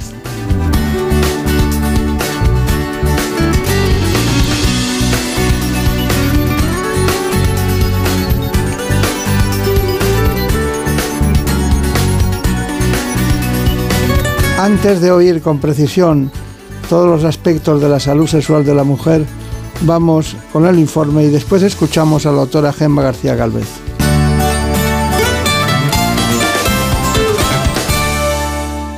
Para muchas mujeres el suelo pélvico es un gran desconocido y sin embargo es muy importante para su calidad de vida. Se trata de un conjunto de músculos y ligamentos que cierran el suelo del abdomen manteniendo la vejiga y la uretra, el útero y la vagina y el recto en la posición adecuada. Si esta musculatura está debilitada, se pueden producir disfunciones sexuales, prolapsos, dolor o incontinencia urinaria, trastornos que afectan al bienestar físico y psíquico y que impiden a la mujer disfrutar plenamente de la vida cotidiana. Algunas de las causas que pueden debilitar los músculos de esta zona son el envejecimiento, la obesidad, cirugías previas, enfermedades crónicas, el estreñimiento, la práctica de algunos deportes y trabajos que supongan impacto y esfuerzo físico. Y sin duda el embarazo y el parto. Cuando la mujer está embarazada, la presión abdominal crece a medida que el bebé aumenta de peso y tamaño, por lo que el suelo pélvico debe realizar un esfuerzo mucho mayor. Durante el parto se produce también una gran distensión de estos músculos. Para evitar futuros problemas es fundamental conocer el estado de nuestro suelo pélvico, cuidarlo y fortalecerlo. Pues no pensamos, no pensamos perdernos este espacio con la doctora Gemma García Galvez, que es exactamente la coordinadora del Hospital Quirón Salud, Madrid, de suelo pélvico. Es sexóloga, responsable de la unidad de sexología también del hospital. Bueno, he visto que ha hecho distintos trabajos, que se formó la Universidad Europea del Atlántico, eso está en Santander, ¿no? En el Cantábrico, sí. Es curioso, porque yo decía del Atlántico, creía que era más la zona donde nació Brenda, pero bueno, no es así. Usted hizo una tesis o hizo un trabajo sobre el estradiol, ¿no? Sí, uh, hace ya años esto. Eh, era orientado a la menopausia y a la terapia hormonal, sí, sí. Bueno, es que tenemos muchos datos. Y estuvo en el Johns Hopkins Medical Center, ¿no? Sí, fui donde hice un fellow en uroginecología. En aquel entonces me animaron. Urodinámica, ¿no? Me dijeron, el suelo pélvico es un campo en el futuro interesante y allí que fui. Claro, claro, claro. Está bien, bueno, pues bienvenida al, al programa. Tenemos muchas cosas que preguntarle, pero la básica y fundamental. ¿Cómo, cómo detectan ustedes? Porque antes se veían mujeres multíparas con muchos hijos y ya, ya sabíamos que tenía, podía tener incontinencia urinaria, que tenía algún prolapso, que, que, iba y ya no, ni preguntábamos por la sexualidad, ¿no? porque ya se suponía que aquello era dificultoso. ¿Cómo distinguen ahora a una mujer que necesite eh, ayudas en ese sentido? Pues mira, eh, creo que tenemos una gran responsabilidad los sanitarios en hacer búsqueda activa. Nos han enseñado en nuestras historias clínicas a preguntar de manera reglada alergias medicamentosas, fuma no fuma, pero a nadie se le ocurre incluir una simple pregunta. ¿Tiene relaciones sexuales? ¿Son satisfactorias? Con esas dos pequeñas preguntas ya puedes ver que esa mujer o ese hombre quizás tenga algo que contarnos. Eh, ¿Se ha invertido el concepto de la pregunta de las mujeres al ginecólogo en el sentido de que antes no preguntaban nada y a instancias de decir algo salía todo? ¿O ahora ya dicen todo y después hay que buscar? Hay de todo. Hay mujeres que te lo plantean con naturalidad y para ellas una dificultad sexual es motivo de malestar y te la ponen encima de la mesa y, buscan especialistas que les ayuden. Y hay quien no, quien necesita que tú hagas una escucha e ir tirando un poquito del hilo. Como todo, la educación sexual todavía es una cuenta pendiente en jóvenes y no solo en mayores. Claro. ¿Cuáles serían los trastornos más frecuentes que usted ve? En disfunciones femeninas estaríamos a- en el bajo deseo, el bajo interés. Eso es una pandemia.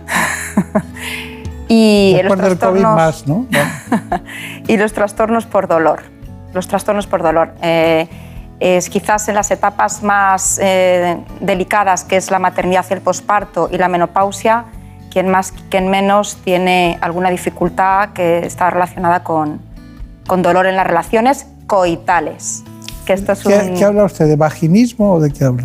bueno, eh, hablaríamos de vaginismo y también de atrofia, de sequedad vaginal, que es muy típica cuando la caída de estrógenos ocurre posparto y en la menopausia. Pero hay algunas mujeres que no, que se mantienen mucho tiempo.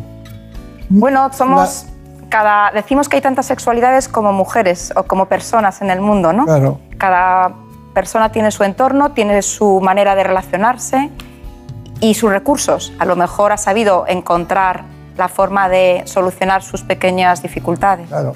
Pero si usted tuviera que clasificar las mujeres que ven su consulta, a veces acompañada o a veces no, por cierto, muy acompañadas o van solas. Bueno, habitualmente con la nueva situación más solas que acompañadas, pero en general cuando se está embarazada sí suele ser más la pareja la que acuda y no, en revisión rutinaria no, no suele ir tanto. Entonces, si tuviéramos que poner la lista de historias clínicas en un lado o en otro, usted pondría bajo interés sexual, una. Otra sería los trastornos del dolor de distinto tipo, mm, ha puesto acento en lo coital, ¿eh? pero ya no hay más, ya no hay más cosas. Bueno, nosotros hablamos del concepto, eh, en- la verdad es que en el máster de sexología eh, tienes que tener una reevaluación de tu propia sexualidad y abrir mucho la mente al no juicio, a la diversidad y a entender la sexualidad como una experiencia satisfactoria. Entonces, el coito y lo genital es algo más dentro de un encuentro mucho más completo.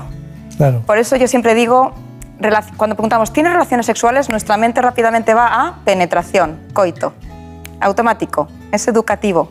No, tiene relaciones sexuales, es algo, algo amplio, puede ser de una manera, eh, una orientación distinta, una expresividad, una conducta diferente. Entonces hay veces hay que tirar un poquito del hilo, porque a lo mejor esa paciente resulta que no tiene penetración y tiene dolencias de otro tipo. Está claro, está Es claro. un tema un poco complejo para No, no, se entiende muy bien.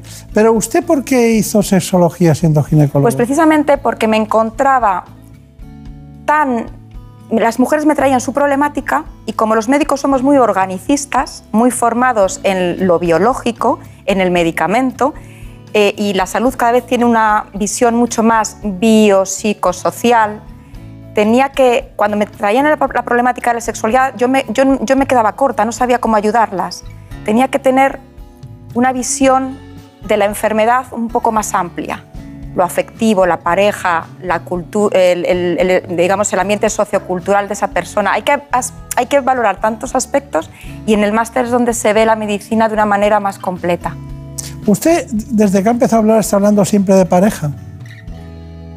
Bueno, no, a lo mejor se me ha entendido así. No, decir, no, le pregunto, ¿eh? yo no, no ha distinguido, porque hay distintos Está la sexualidad a solas y distinto tipo es de también parejas. muy gozosa y la sexualidad en pareja sea eh, con la fórmula que sea. Y hay muchas otras fórmulas ¿no? Eh, hoy en día, pero lo más común, digamos, lo normativo, es la pareja. ¿no? Pero usted detecta eh, relaciones de otro tipo, las detecta. ¿de Sí, tienes que estar siempre muy atento a, a no caer en esa...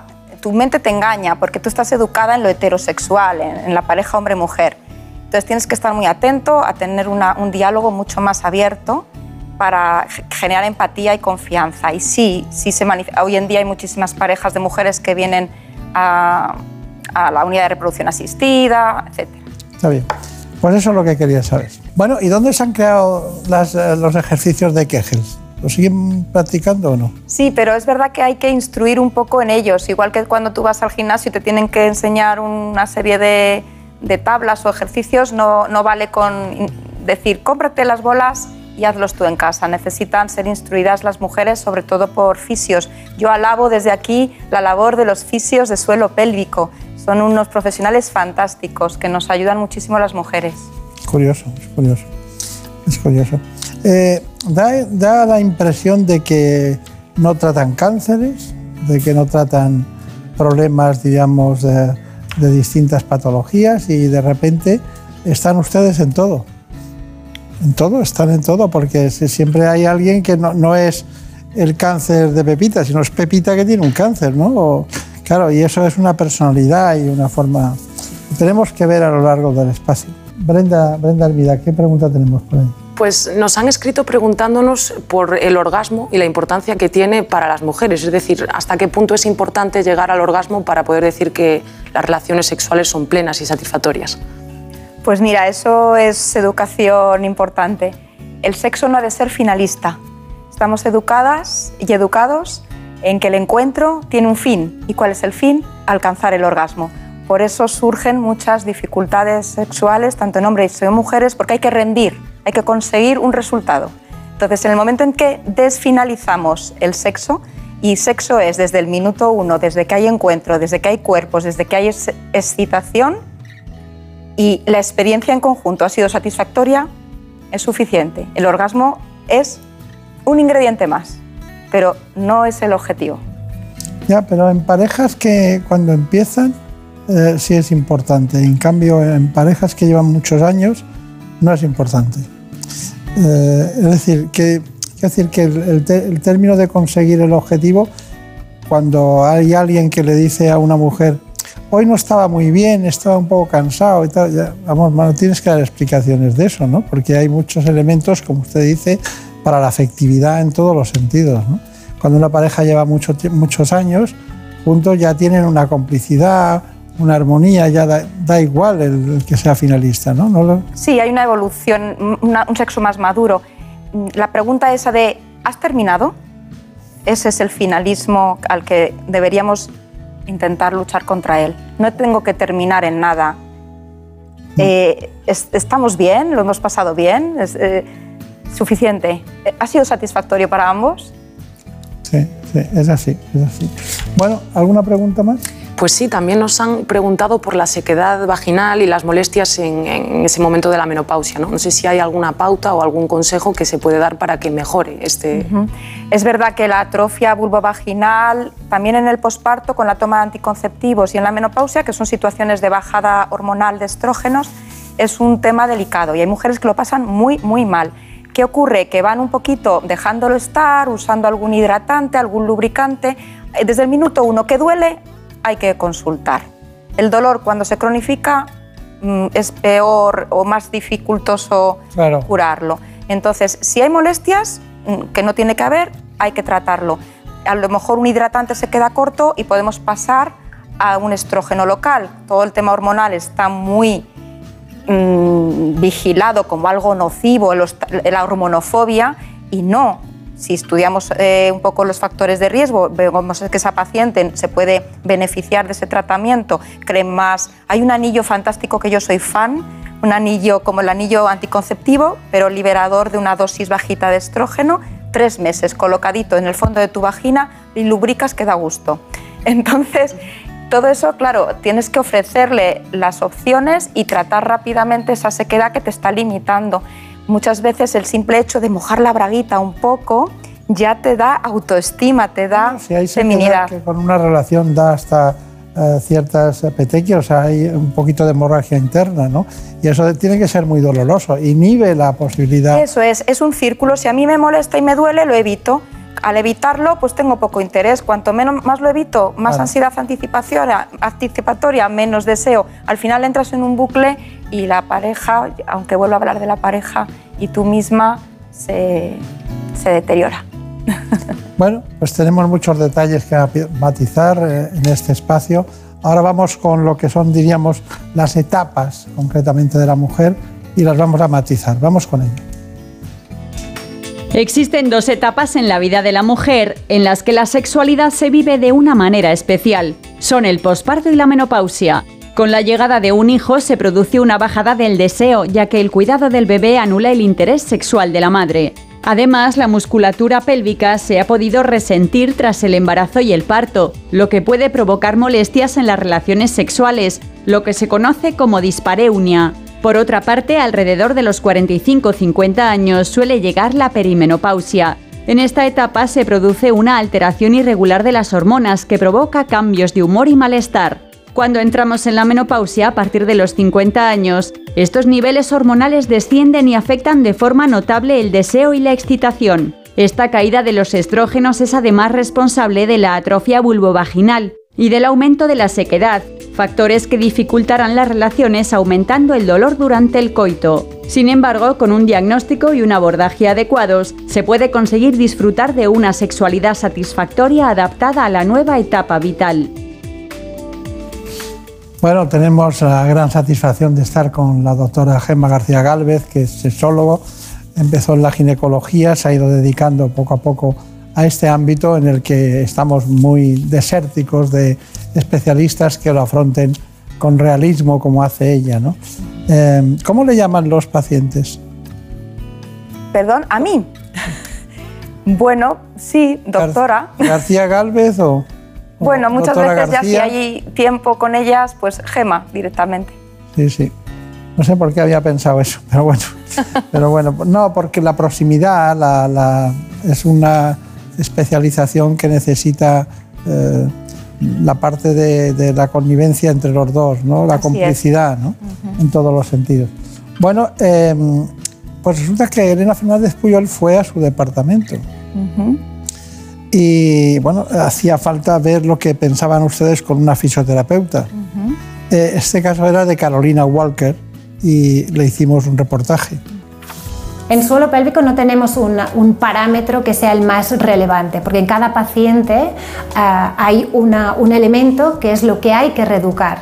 Los ejercicios que utilizamos para suelo pélvico tienen que ser con una visión funcional, ¿vale? porque lo que buscamos es integrar ah, una estructura que es una unidad, que es el suelo pélvico y el abdomen, con el fin de eh, dar un sostén eh, a los órganos pélvicos y también cerrar los esfínteres. Entonces, eh, esa va a ser nuestra base. Entonces, los ejercicios en un inicio van a ir pues, más de control de estas dos estructuras, abdomen y suelo pélvico, y luego el trabajo va a consistir en integrarlo en diferentes cadenas musculares, con movimientos, eh, y progresivamente ir adaptándolo a, eh, las situaciones en donde la mujer, por ejemplo, tiene pérdidas. O si es una paciente con dolor, pues tendremos que ir adaptarlo a normalizar su tensión para que no tenga dolor. Las alteraciones de suelo pélvico se dan en todas las edades. Podemos tener problemas de, de una musculatura más débil, que eso a veces pues, nos ocurre en el posparto o en determinadas circunstancias, ya en mujeres más mayores, pero las alteraciones son muy variadas y las hay en todas las edades. La salud de suelo pélvico es fundamental para la sexualidad femenina, ya que puede ah, afectar por dos motivos.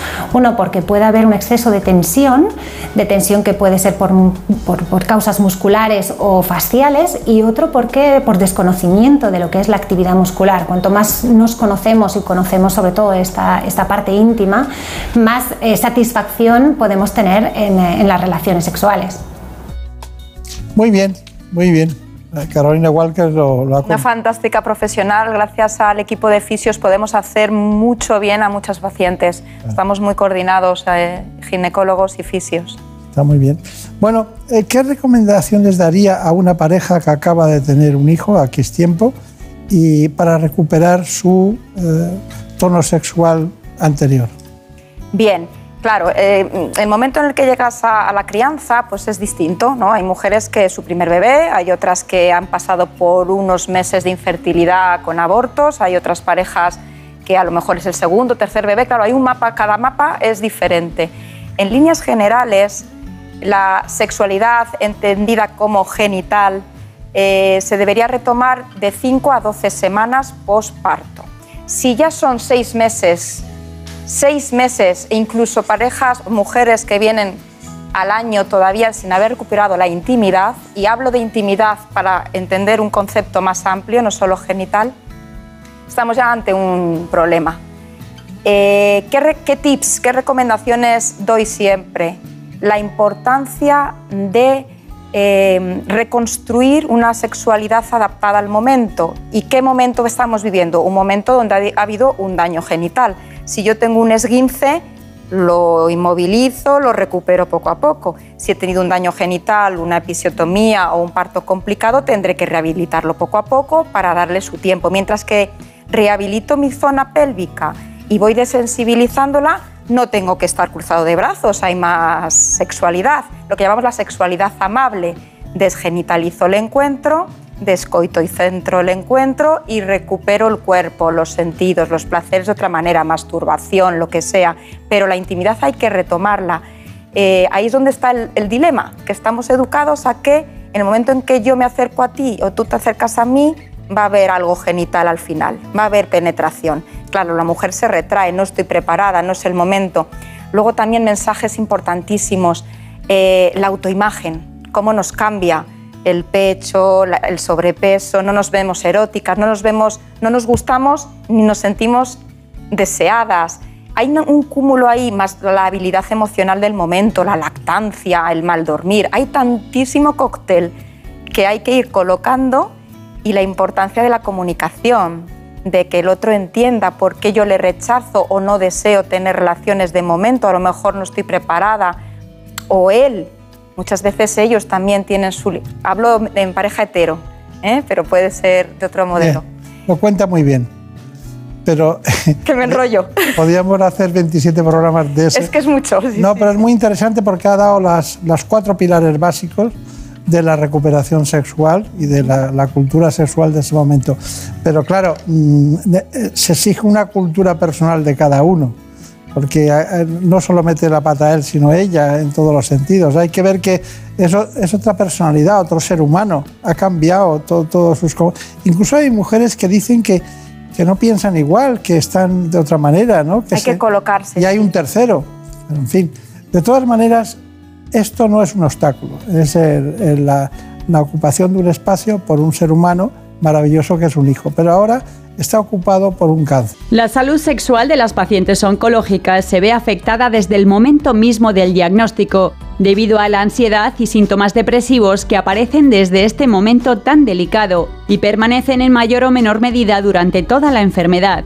Más adelante, los tratamientos antitumorales suelen producir unos efectos secundarios, disminución del deseo, sequedad vaginal, que provocan molestias o incluso dolor en las relaciones. Pero además, en las mujeres con cáncer de mama que se someten a una operación para extirpar el pecho o parte de él, el trauma es mucho mayor, ya que al tratarse de una parte fundamental de la feminidad, tienen que enfrentarse también a la pérdida de autoestima que conlleva.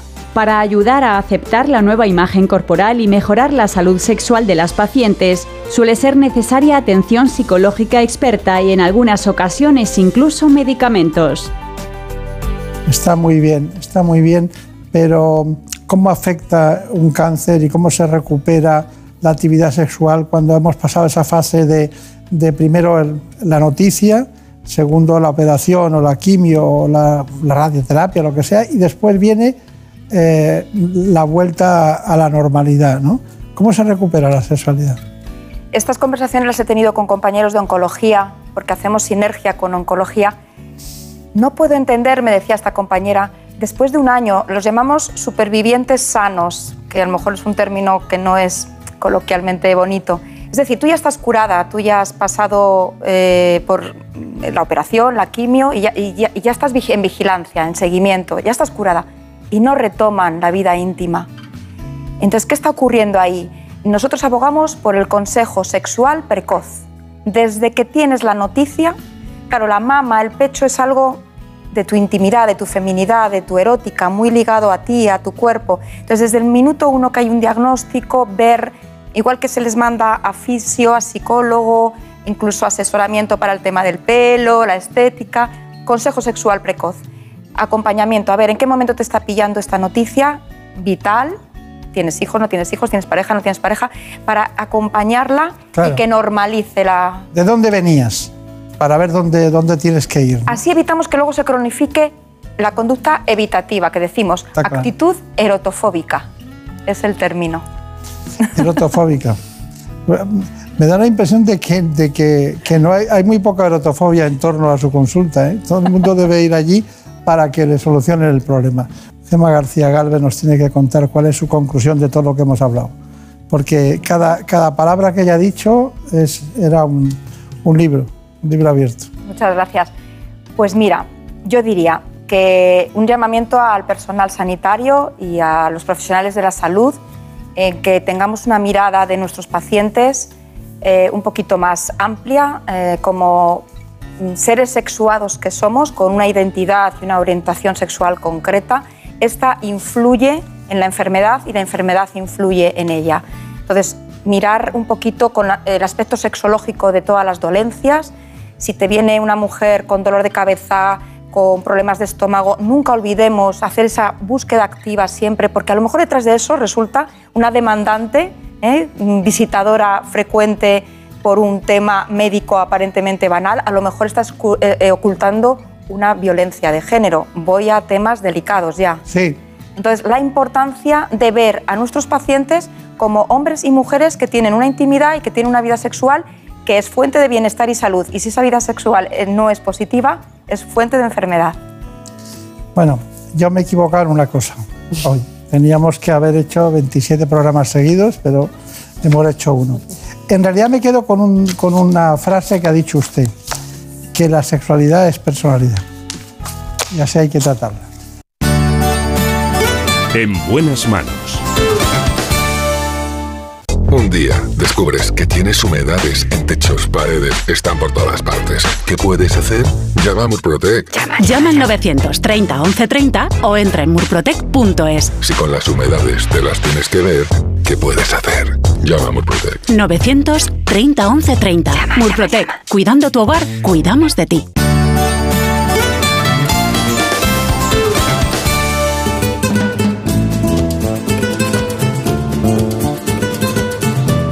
Ha llegado el momento de conocer lo que publican nuestros compañeros de La Razón en ese suplemento de A tu Salud. Saludos desde La Razón. Esta semana, en nuestro reportaje de portada, hablamos de la gripe aviar y del inquietante avance que cerca a los humanos. En concreto, el progresivo contagio a animales alrededor del mundo y que el subtipo H5N1 sea el que presenta más resistencia sobre la piel de las personas, pone en alerta a los científicos ante la potencial transmisión a los hombres. Y aunque el invierno va llegando a su fin, hablamos del virus respiratorio sincitial, ya que los expertos advierten de que este año el riesgo de bronquiolitis también seguirá durante la primavera. En la sección de alimentación contamos las bondades de la dieta atlántica, es decir, ese patrón alimentario propio de Galicia. Nuevas evidencias científicas confirman que su ingesta mejora la diabetes y reduce la obesidad, gracias al abundante consumo de verduras y pescados de temporada. Y también explicamos qué hay detrás de la última alerta de la Agencia Europea de Medicamentos que evalúa algunos fármacos antigripales que no necesitan receta médica, ya que tienen un potencial peligro para la salud cerebral. Además, detallamos las nuevas evidencias que demuestran que la infección por COVID-19 deja secuelas a largo plazo en la salud del corazón, incrementando el riesgo de sufrir un evento cardiovascular. Pero como siempre, estos son solo algunos de los contenidos. Encontrarán más información en las páginas del suplemento a tu salud y durante toda la semana en nuestra web www.larazón.es barra salud. Sin más, que pasen una feliz semana y cuídense. En buenas manos. El programa de salud de Onda Cero. Dirige y presenta el doctor Bartolomé Beltrán.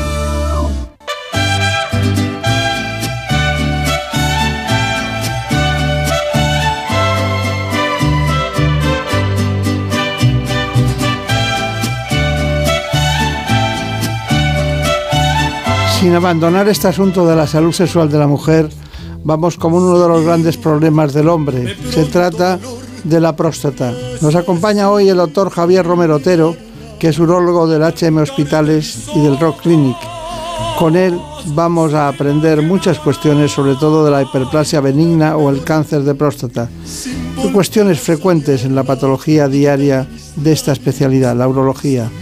Así que sin más dilación vamos a escuchar su informe. En buenas manos.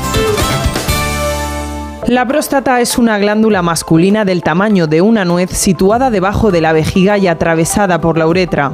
Su función principal es producir el líquido seminal que transporta a los espermatozoides durante la eyaculación. Entre los posibles trastornos de esta glándula están la prostatitis, una inflamación que puede estar asociada o no a una infección bacteriana.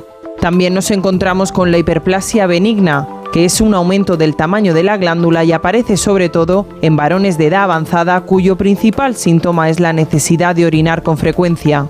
Por último, el crecimiento maligno o cáncer de próstata, que con 25.000 diagnósticos al año es el tumor más frecuente en hombres. La noticia positiva es que sus posibilidades de curación aumentan hasta un 90% si se detecta a tiempo, y es que en sus fases iniciales es posible aplicar tratamientos poco agresivos para el paciente que mantienen su calidad de vida y minimizan los efectos secundarios. Bueno, la verdad es que aquí estamos acostumbrados a recibir a los mejores especialistas posibles.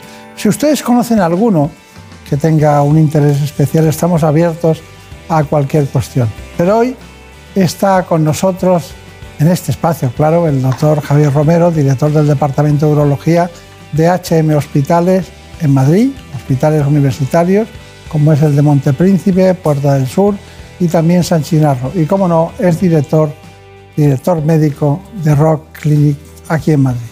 Bueno, doctor Javier Romero, bueno, no paramos, ¿eh? No paramos. No hay que parar nunca. Es que me vienen nuestras colaboradoras, tanto Marina como Brenda, y dicen, hay que hacer eso de la, de la Guabim. Digo, bueno, ¿eso qué, qué, será eso? Vamos a verlo pronto, pero en principio quería preguntarle, cuando hablamos de próstata, cada, cada hombre tiene una, las mujeres tienen sus pechos, tienen su matriz y tienen problemas en ese sentido. Nosotros tenemos la próstata, pero la próstata da mucho, castiga mucho, ¿no? Eh, diríamos, ¿es todo el mundo que alguien que llega a 90 años seguro que tiene un adenoma benigno de próstata? Alguien que llega a 90 años tiene un 90% de probabilidad de tener un adenoma de próstata y un 90% de probabilidades de tener un cáncer de próstata. Eh, con la edad, eh, la patología prostática es la más frecuente que padece tanto benigna como maligna el hombre. El cáncer más frecuente que padece el hombre es el cáncer de próstata y la enfermedad benigna que padece el hombre más frecuentemente es la hiperplasia. Y además hay una correlación entre la década en la que se vive y el porcentaje de incidencia de esa enfermedad. De modo o sea, quiere decir usted que el 50% tiene 50%, a 50 años el 50% puede tener próstata. Tiene, puede tener tanto una hiperplasia como un cáncer de próstata. El 60% de los de 60 años, el 70% de los de 70 años. Así, o sea que si vivimos 100 años, el 100% tendremos eh, alguna patología prostática. Claro. ¿Y qué síntomas deberían alertar al hombre cuando eh, debe acudir a, una, a un especialista como usted en cualquier lugar de España? Las revisiones prostáticas se deberían iniciar antes eh, de que tengamos eh, síntomas de alarma. Se debería empezar a ir al urólogo eh, a partir de los 45 años, incluso antes si se tiene antecedentes de tener algún familiar de primer grado con un cáncer de próstata. Y se debería ir asintomático, sin sintomatología, y hacemos una revisión prostática para ver cuál es la salud y cuál es el estado de esa próstata. Lo que ocurre es que la gente, mientras uno se encuentra bien, tendemos a no ir al médico eh, las mujeres van más que el hombre al médico y el hombre curiosamente tiene más enfermedades y fallece antes que las mujeres. De modo que eh, cuando un hombre suele ir al médico es cuando empieza a tener problemas para orinar.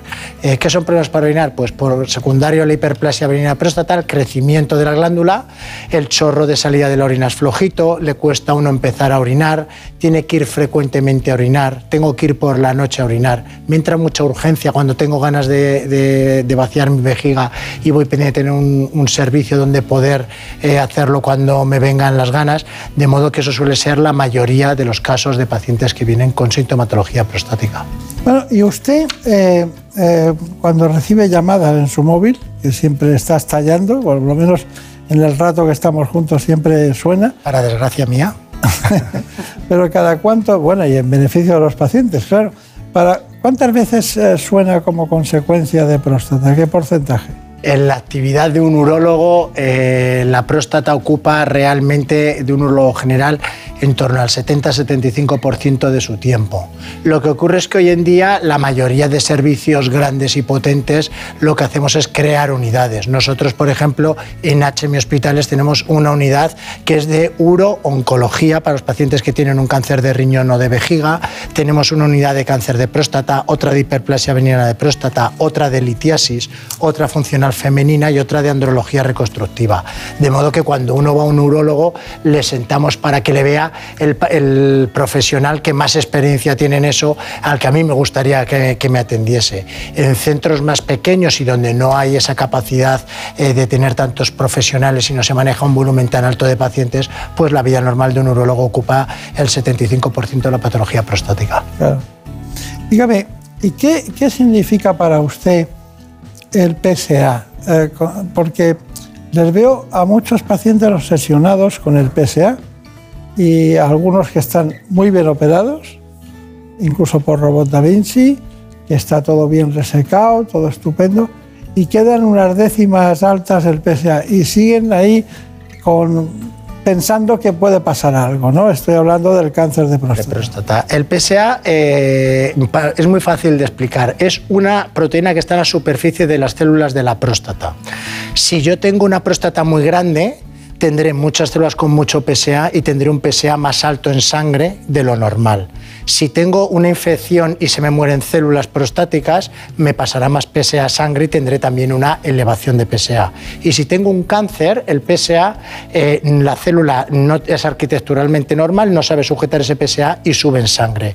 De modo que el PSA no es más que una proteína que produce la próstata. Y ahora lo importante es tener a un profesional delante que sepa leer ese PSA y que sepa utilizar ese PSA en beneficio del paciente y no como ocurre a veces que en ocasiones por estar obsesionados con el PSA, hacemos cosas en contra eh, de, en el balance de beneficio-agresión en contra del paciente. De modo que el PSA, lo importante es que hay que saber leerlo, que nos puede servir como un marcador de cáncer de próstata y de hecho lo utilizamos, pero un PSA elevado no es igual a un cáncer de próstata y un PSA que se va subiendo en el tiempo no es igual a un cáncer de próstata.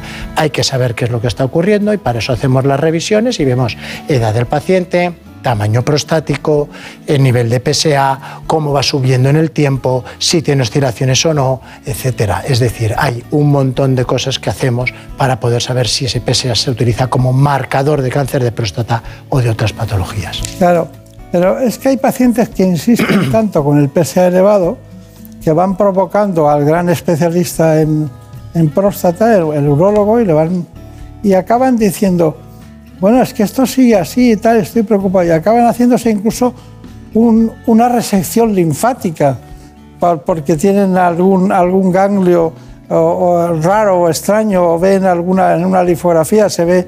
Entonces dicen, y acaban haciendo una que además les disminuye la capacidad de defensa posterior y además les provoca incluso eh, en el tema de las piernas acaban con edemas y problemas. ¿Usted ha visto casos de ese tipo? Bueno, nosotros hemos operado recidivas ganglionares, como está uh, usted comentando, eh, pero siempre en el escenario de que hemos tratado a un paciente con un cáncer de próstata. Ese paciente, eh, cuando a una persona le estirpamos la próstata por cáncer, quitamos toda la próstata, tiene una ventaja sobre otras técnicas terapéuticas, que es que el PSA se va a cero. Y debe ser cero, indetectable, porque no hay próstata. Si el PSA ahí empieza empieza a subir, sí que hay que preocuparse. Entonces hacemos un PET, eh, un PET TAC para detectar si hay actividad en algún otro sitio y si únicamente hay en las cadenas ganglionares. Hoy en día hacemos una cirugía de rescate quitando esas cadenas ganglionares. Pero siempre hay que valorarlo haciendo un tratamiento individualizado de la persona, porque lo que sí ocurre es que metemos a un paciente de 90 años en quirófano para quitar unas cadenas ganglionares. Eh, en fin, hay que intentar individualizar, ver el riesgo-beneficio y el cáncer de próstata en términos generales eh, tarda bastante tiempo en poner en riesgo la vida del paciente, es decir, tarda eh, de media a una persona que se le diagnostique de un cáncer de próstata un mínimo de 10 años en que pueda provocar eh, la muerte del enfermo, de modo que tenemos que sopesar bien los PSAs y las pruebas invasivas que hacemos a estas personas porque probablemente morirán por un, un evento cardio vascular, que es la causa más frecuente de muerte en nuestro país y en el mundo occidental. Claro, aunque seguimos sabiendo que es el tercer cáncer de próstata en el hombre, ¿no? Es el tercer cáncer más frecuente eh, en términos generales, eh, con el de colon y el de pulmón. Claro, claro, claro. Bueno, ¿Qué pregunta tenemos? Pues nos ha escrito un paciente que tras sufrir un, golpe le han diagnosticado estenosis de uretra, o para que nos entiendan pues, el estrechamiento de este conducto. ¿no? Entonces nos pregunta un poco cuáles son los tratamientos que tiene a su disposición y cuál sería un poco el, más adecuado en su caso. Eh, la uretra es el conducto... ¿eh? Es muy difícil contestar a esto, pero vamos a intentarlo de una forma concisa y breve. La uretra es el tubo que saca la orina desde la vejiga hasta eh, la punta del pene. En un principio eh, forma la próstata y luego hay una uretra vulvar, membranosa y peniana. Ese tubito es muy finito y cuando hay algún accidente, algún traumatismo, al cicatrizar, eh, puede cicatrizar cerrando la luz y entonces hace un estrechamiento y provoca que no pueda salir bien la orina. Si el estrechamiento es cortito, no es muy largo, eh, se puede intentar entrar a través de la uretra y hacer lo que se llama una uretrotomía endoscópica, pero esos tratamientos el 50% van bien, el 50% fracasan. Y entonces hay que ir a hacer uretroplastias. ¿Qué es una uretroplastia? Es que abrimos al paciente en el perine, llegamos al tubo, seccionamos el tubo de uretra que está fibrosado y eh, unimos la parte sana con la otra parte sana. ¿Qué ocurre? Que si es muy larga esa estrechez, no podemos tirar mucho de la uretra porque si no incurvaríamos el pene. Y entonces lo que hacemos es coger eh, parches de mucosa de la boca y lo tubulizamos y hacemos eh, que nos sirva de uretra para poder vehiculizar la orina y que salga hacia afuera. Es un tratamiento, son tratamientos difíciles de hacer y hay que tener mucho manejo en eh, extraer injertos y colgajos de boca y hay que tener una gran em, experiencia de habilidad quirúrgica para hacerlo. Es de las pocas patologías en urología en las que el Ministerio de Sanidad reconoce dos centros de referencia en España para derivar esos pacientes para ser tratados. Uno somos nosotros y el otro es el Hospital de Cruces de Bilbao. ¿Cuál? El de Cruces. Cruces de Bilbao y el Hospital Universitario 12 de Octubre, la unidad que he tenido el placer de liderar. Sí, claro, usted ha estado allí. Durante muchos años son los dos centros de referencia para poder hacer el tratamiento eh, como centros de más volumen y de más experiencia para tratar este tipo de claro, Es que es un territorio muy complicado, muy difícil, la adherencia de, de otras mucosas es también complicado. Yo, leí cosas hace tiempo de los hermanos Rioja en, Zaragoza grandes amigos míos, eh, Jorge Rioja, un excelente urólogo que está en la práctica, y su padre eh, Luis Ángel y su tío Carlos, eh, muy buenos urólogos. Opero con ellos el 26 de noviembre en Zaragoza.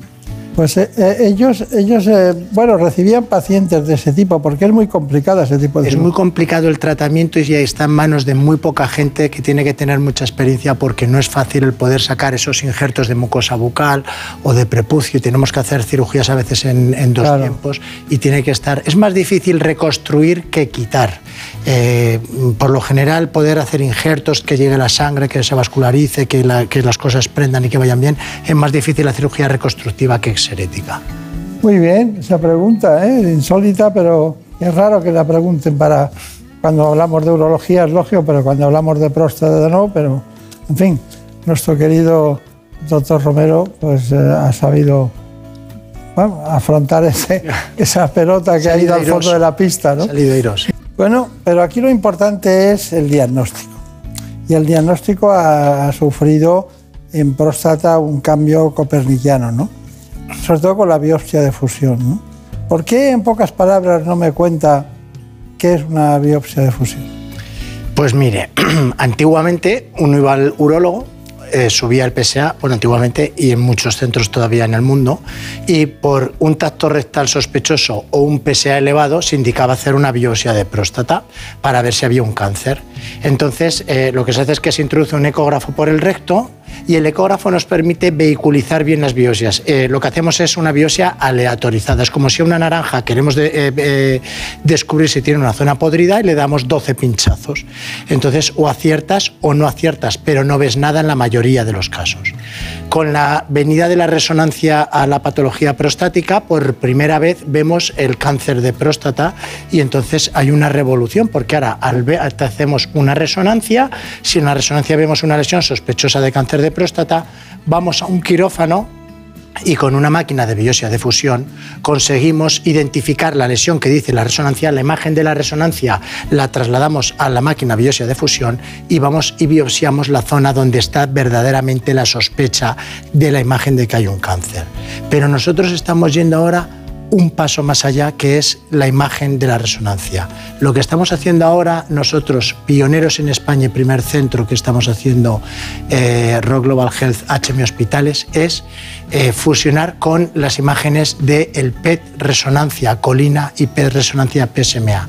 ¿Y eso qué quiere decir? Quiere decir que no solo estamos viendo el tumor en la resonancia, sino que tenemos una información tan útil, funcional, porque el PSMA y la colina tienen mucha afinidad por las células tumorales y somos capaces de diagnosticar cánceres con PSA menor de 1.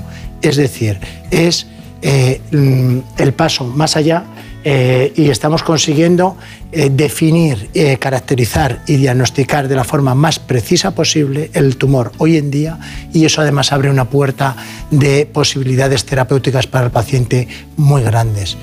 Piensa que antes si hacías la muestra aleatoria y daba tumor era o te opero y te quito la próstata o te irradio toda la próstata. Y ahora podemos definir eh, cirugía, cuántas bandeletas, eh, hasta dónde llego, dónde tengo el tumor, le hago una terapia focal y solamente trato esa zona tumoral y elimino solamente esa zona tumoral. Es decir, hemos, estamos cambiando y viviendo una revolución tanto en el diagnóstico como en el tratamiento del cáncer de próstata. Perfecto, lo hemos entendido muy bien, pero Marina Montiel tiene más información. Pues sí, el doctor Romero lo explicaba, pero una de las últimas técnicas para diagnosticar el cáncer de próstata es la biopsia de fusión, que combina imágenes ecográficas con el PET, la resonancia magnética y el PSA en membrana. Se trata de un avance sustancial en el campo diagnóstico de las lesiones de próstata. Además de la exploración física y la medición del PSA o antígeno prostático específico, para diagnosticar el cáncer de próstata se utilizan desde hace décadas distintas pruebas de imagen y toma de biopsias que se han ido modernizando en los últimos años. El más reciente de estos avances ha sido la biopsia por fusión, que aúna técnicas radiológicas con otras de medicina nuclear lo que supone sin duda un paso más en el diagnóstico de esta patología. La llamada resonancia magnética nuclear multiparamétrica permite ver el cáncer dentro de la glándula prostática, logrando una identificación anatómica estática de las áreas sospechosas de malignidad, mientras que el PET y el antígeno prostático específico sirven para ver áreas dinámicas de actividad tumoral. Por otro lado, las imágenes del ecógrafo de fusión tomadas en tiempo real posibilitan la toma de biopsias dirigidas y obtienen diagnósticos más fiables. Esta nueva tecnología tiene una implicación inmediata en el campo quirúrgico, ya que el especialista tiene una información anatómica más precisa e incluso puede diagnosticar tumores que antes eran invisibles. Magnífica información, Marina, me encanta cómo ha quedado. Lo tenemos muy claro, la biopsia de fusión, pero está usted más delgado, ¿eh? Y sin barba. Y me quité la barba porque me lo pidieron mi mujer y mi hija. Y eso es sagrado. Eso, eso es muy fuerte. eso es sagrado. Para alguien que echa a su hijo de, de casa porque no es del Madrid es muy fuerte. Eso también lo he hecho. bueno, dígame, hay una, una cosa que es la hiperplasia benigna de próstata, que lo hemos dicho profusamente. Pero de repente usted me dice, ahora tenemos el aguabim, el aguabim. Y, y Marina estuvo con el aguabim como loca, el aguabim, ¿cómo que puede ser que un chorro de agua? de-?" porque aquí la ventaja del, del Da Vinci ha sido, primero, no hay incontinencia urinaria, en el- un porcentaje altísimo, el más alto que se da, y tampoco hay disfunción eréctil. Efectivamente. Pero el aguavim también tiene sus ventajas, ¿no? Eh, el Da Vinci nos sirve para hacer prostatectomías radicales por cáncer de próstata y quitamos toda la próstata con las vesículas seminales. Cuando hay un agrandamiento prostático, lo que hay que quitar es el centro de la próstata, que es el adenoma, que es lo que obstruye. Y ahí es donde ahora llega el Aquavim, que usted está diciendo muy bien, que es el primer sistema robotizado con un chorro de agua para quitar el adenoma y eh, los resultados que estamos teniendo son muy buenos. Eh, hemos incorporado por primera vez Aquavim a un centro en España y, y nada, estamos muy satisfechos de ello. Está bien.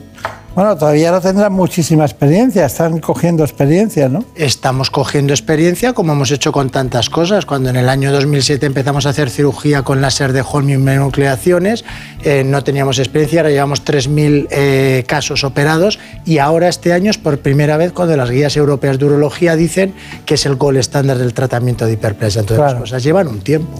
Sí, pero eso de que dure seis minutos es increíble, ¿no? Eh, en seis minutos con el sistema robotizado le marcamos al- a la tecnología el adenoma que queremos quitar. El chorro de agua se utiliza para cortar diamantes porque tiene mucha fuerza. Entonces, en seis minutos quita todo el tejido dermatoso que nosotros le marcamos al, robot y la verdad es que eh, no solo eh, alivia eh, la función urinaria para que uno orine mejor, sino que además está preservando la eyaculación, que es el primer tratamiento que existe en la historia que de, de hiperplasia próstata que preserva la eyaculación. Bueno, eso también es un diamante para los hombres, ¿no? Por favor, Marina, Pues seguimos hablando de esta innovación y les contamos ahora en qué consiste el sistema Aquavim para tratar la hiperplasia benigna de próstata. La tecnología robótica de acuablación es un tratamiento eficaz para la hiperplasia benigna de próstata. Con él se obtienen excelentes resultados, se consigue una rápida mejoría de los síntomas urinarios y la reincorporación a la vida cotidiana se produce en un plazo de tiempo menor. La tecnología Aquavim utiliza un chorro de suero fisiológico de alta velocidad a temperatura ambiente con una presión elevada que en pocos minutos logra solucionar la hiperplasia benigna de próstata sin importar el tamaño y la forma prostática. Se trata de una tecnología de alta precisión, mínimamente invasiva, segura y eficaz. Gracias a esta nueva tecnología, el 100% de los pacientes consiguen mantener la función eréctil y el 99% no sufren incontinencia. 99% sin incontinencia. Sin incontinencia. Bueno, gran solución. Aguavim. Gran solución Aquavim, desarrollado por el MIT y por primera vez disponemos de esa tecnología en España, en HM Hospitales y en Rock Global Health. Sí, sí. Espero que no, no vuelva el mes que viene con alguna innovación. Eh, pues ya sabe usted que le he dicho que traemos grandes novedades tecnológicas en HM Hospitales. Vamos a traer eh, nueva cirugía robótica, lo más puntero del mundo. Eh, apuesta personal de eh, la familia Barca, de Juana Barca y de todo el equipo técnico. Y espero que me inviten a venir aquí a contarles lo- las excelencias, lo bien que nos está yendo y lo contentos que estamos con esta nueva tecnología apuesta única, pioneros en España con, en HM Hospitales con ello. ¿Cómo se llama, Hugo? El robot se llama Hugo, es de la casa Medtronic y la verdad es que la esperamos con, con gran expectativa porque lo hemos estado viendo, lo hemos estado probando y la verdad es que eh, las prestaciones que da son muy, muy atractivas y yo creo que vamos a poder desarrollar una cirugía, un programa de cirugía eh, robótica eh, único y pionero eh, en HM en, en nuestro país y en Europa y vamos a estar liderando la cirugía robótica. Pues nada, ha sido un placer, hemos pasado muy bien y con usted siempre podemos poner aquí el axioma de podemos aprender de los éxitos, pero también de los errores de los demás, ¿no? Muchísimas gracias. Así que muchas gracias, hasta pronto.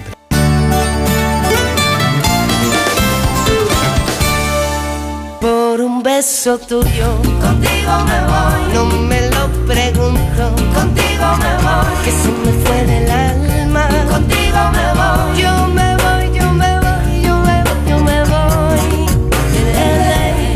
Lo de contigo me voy es mentira porque nunca se va conmigo, pero lo parece.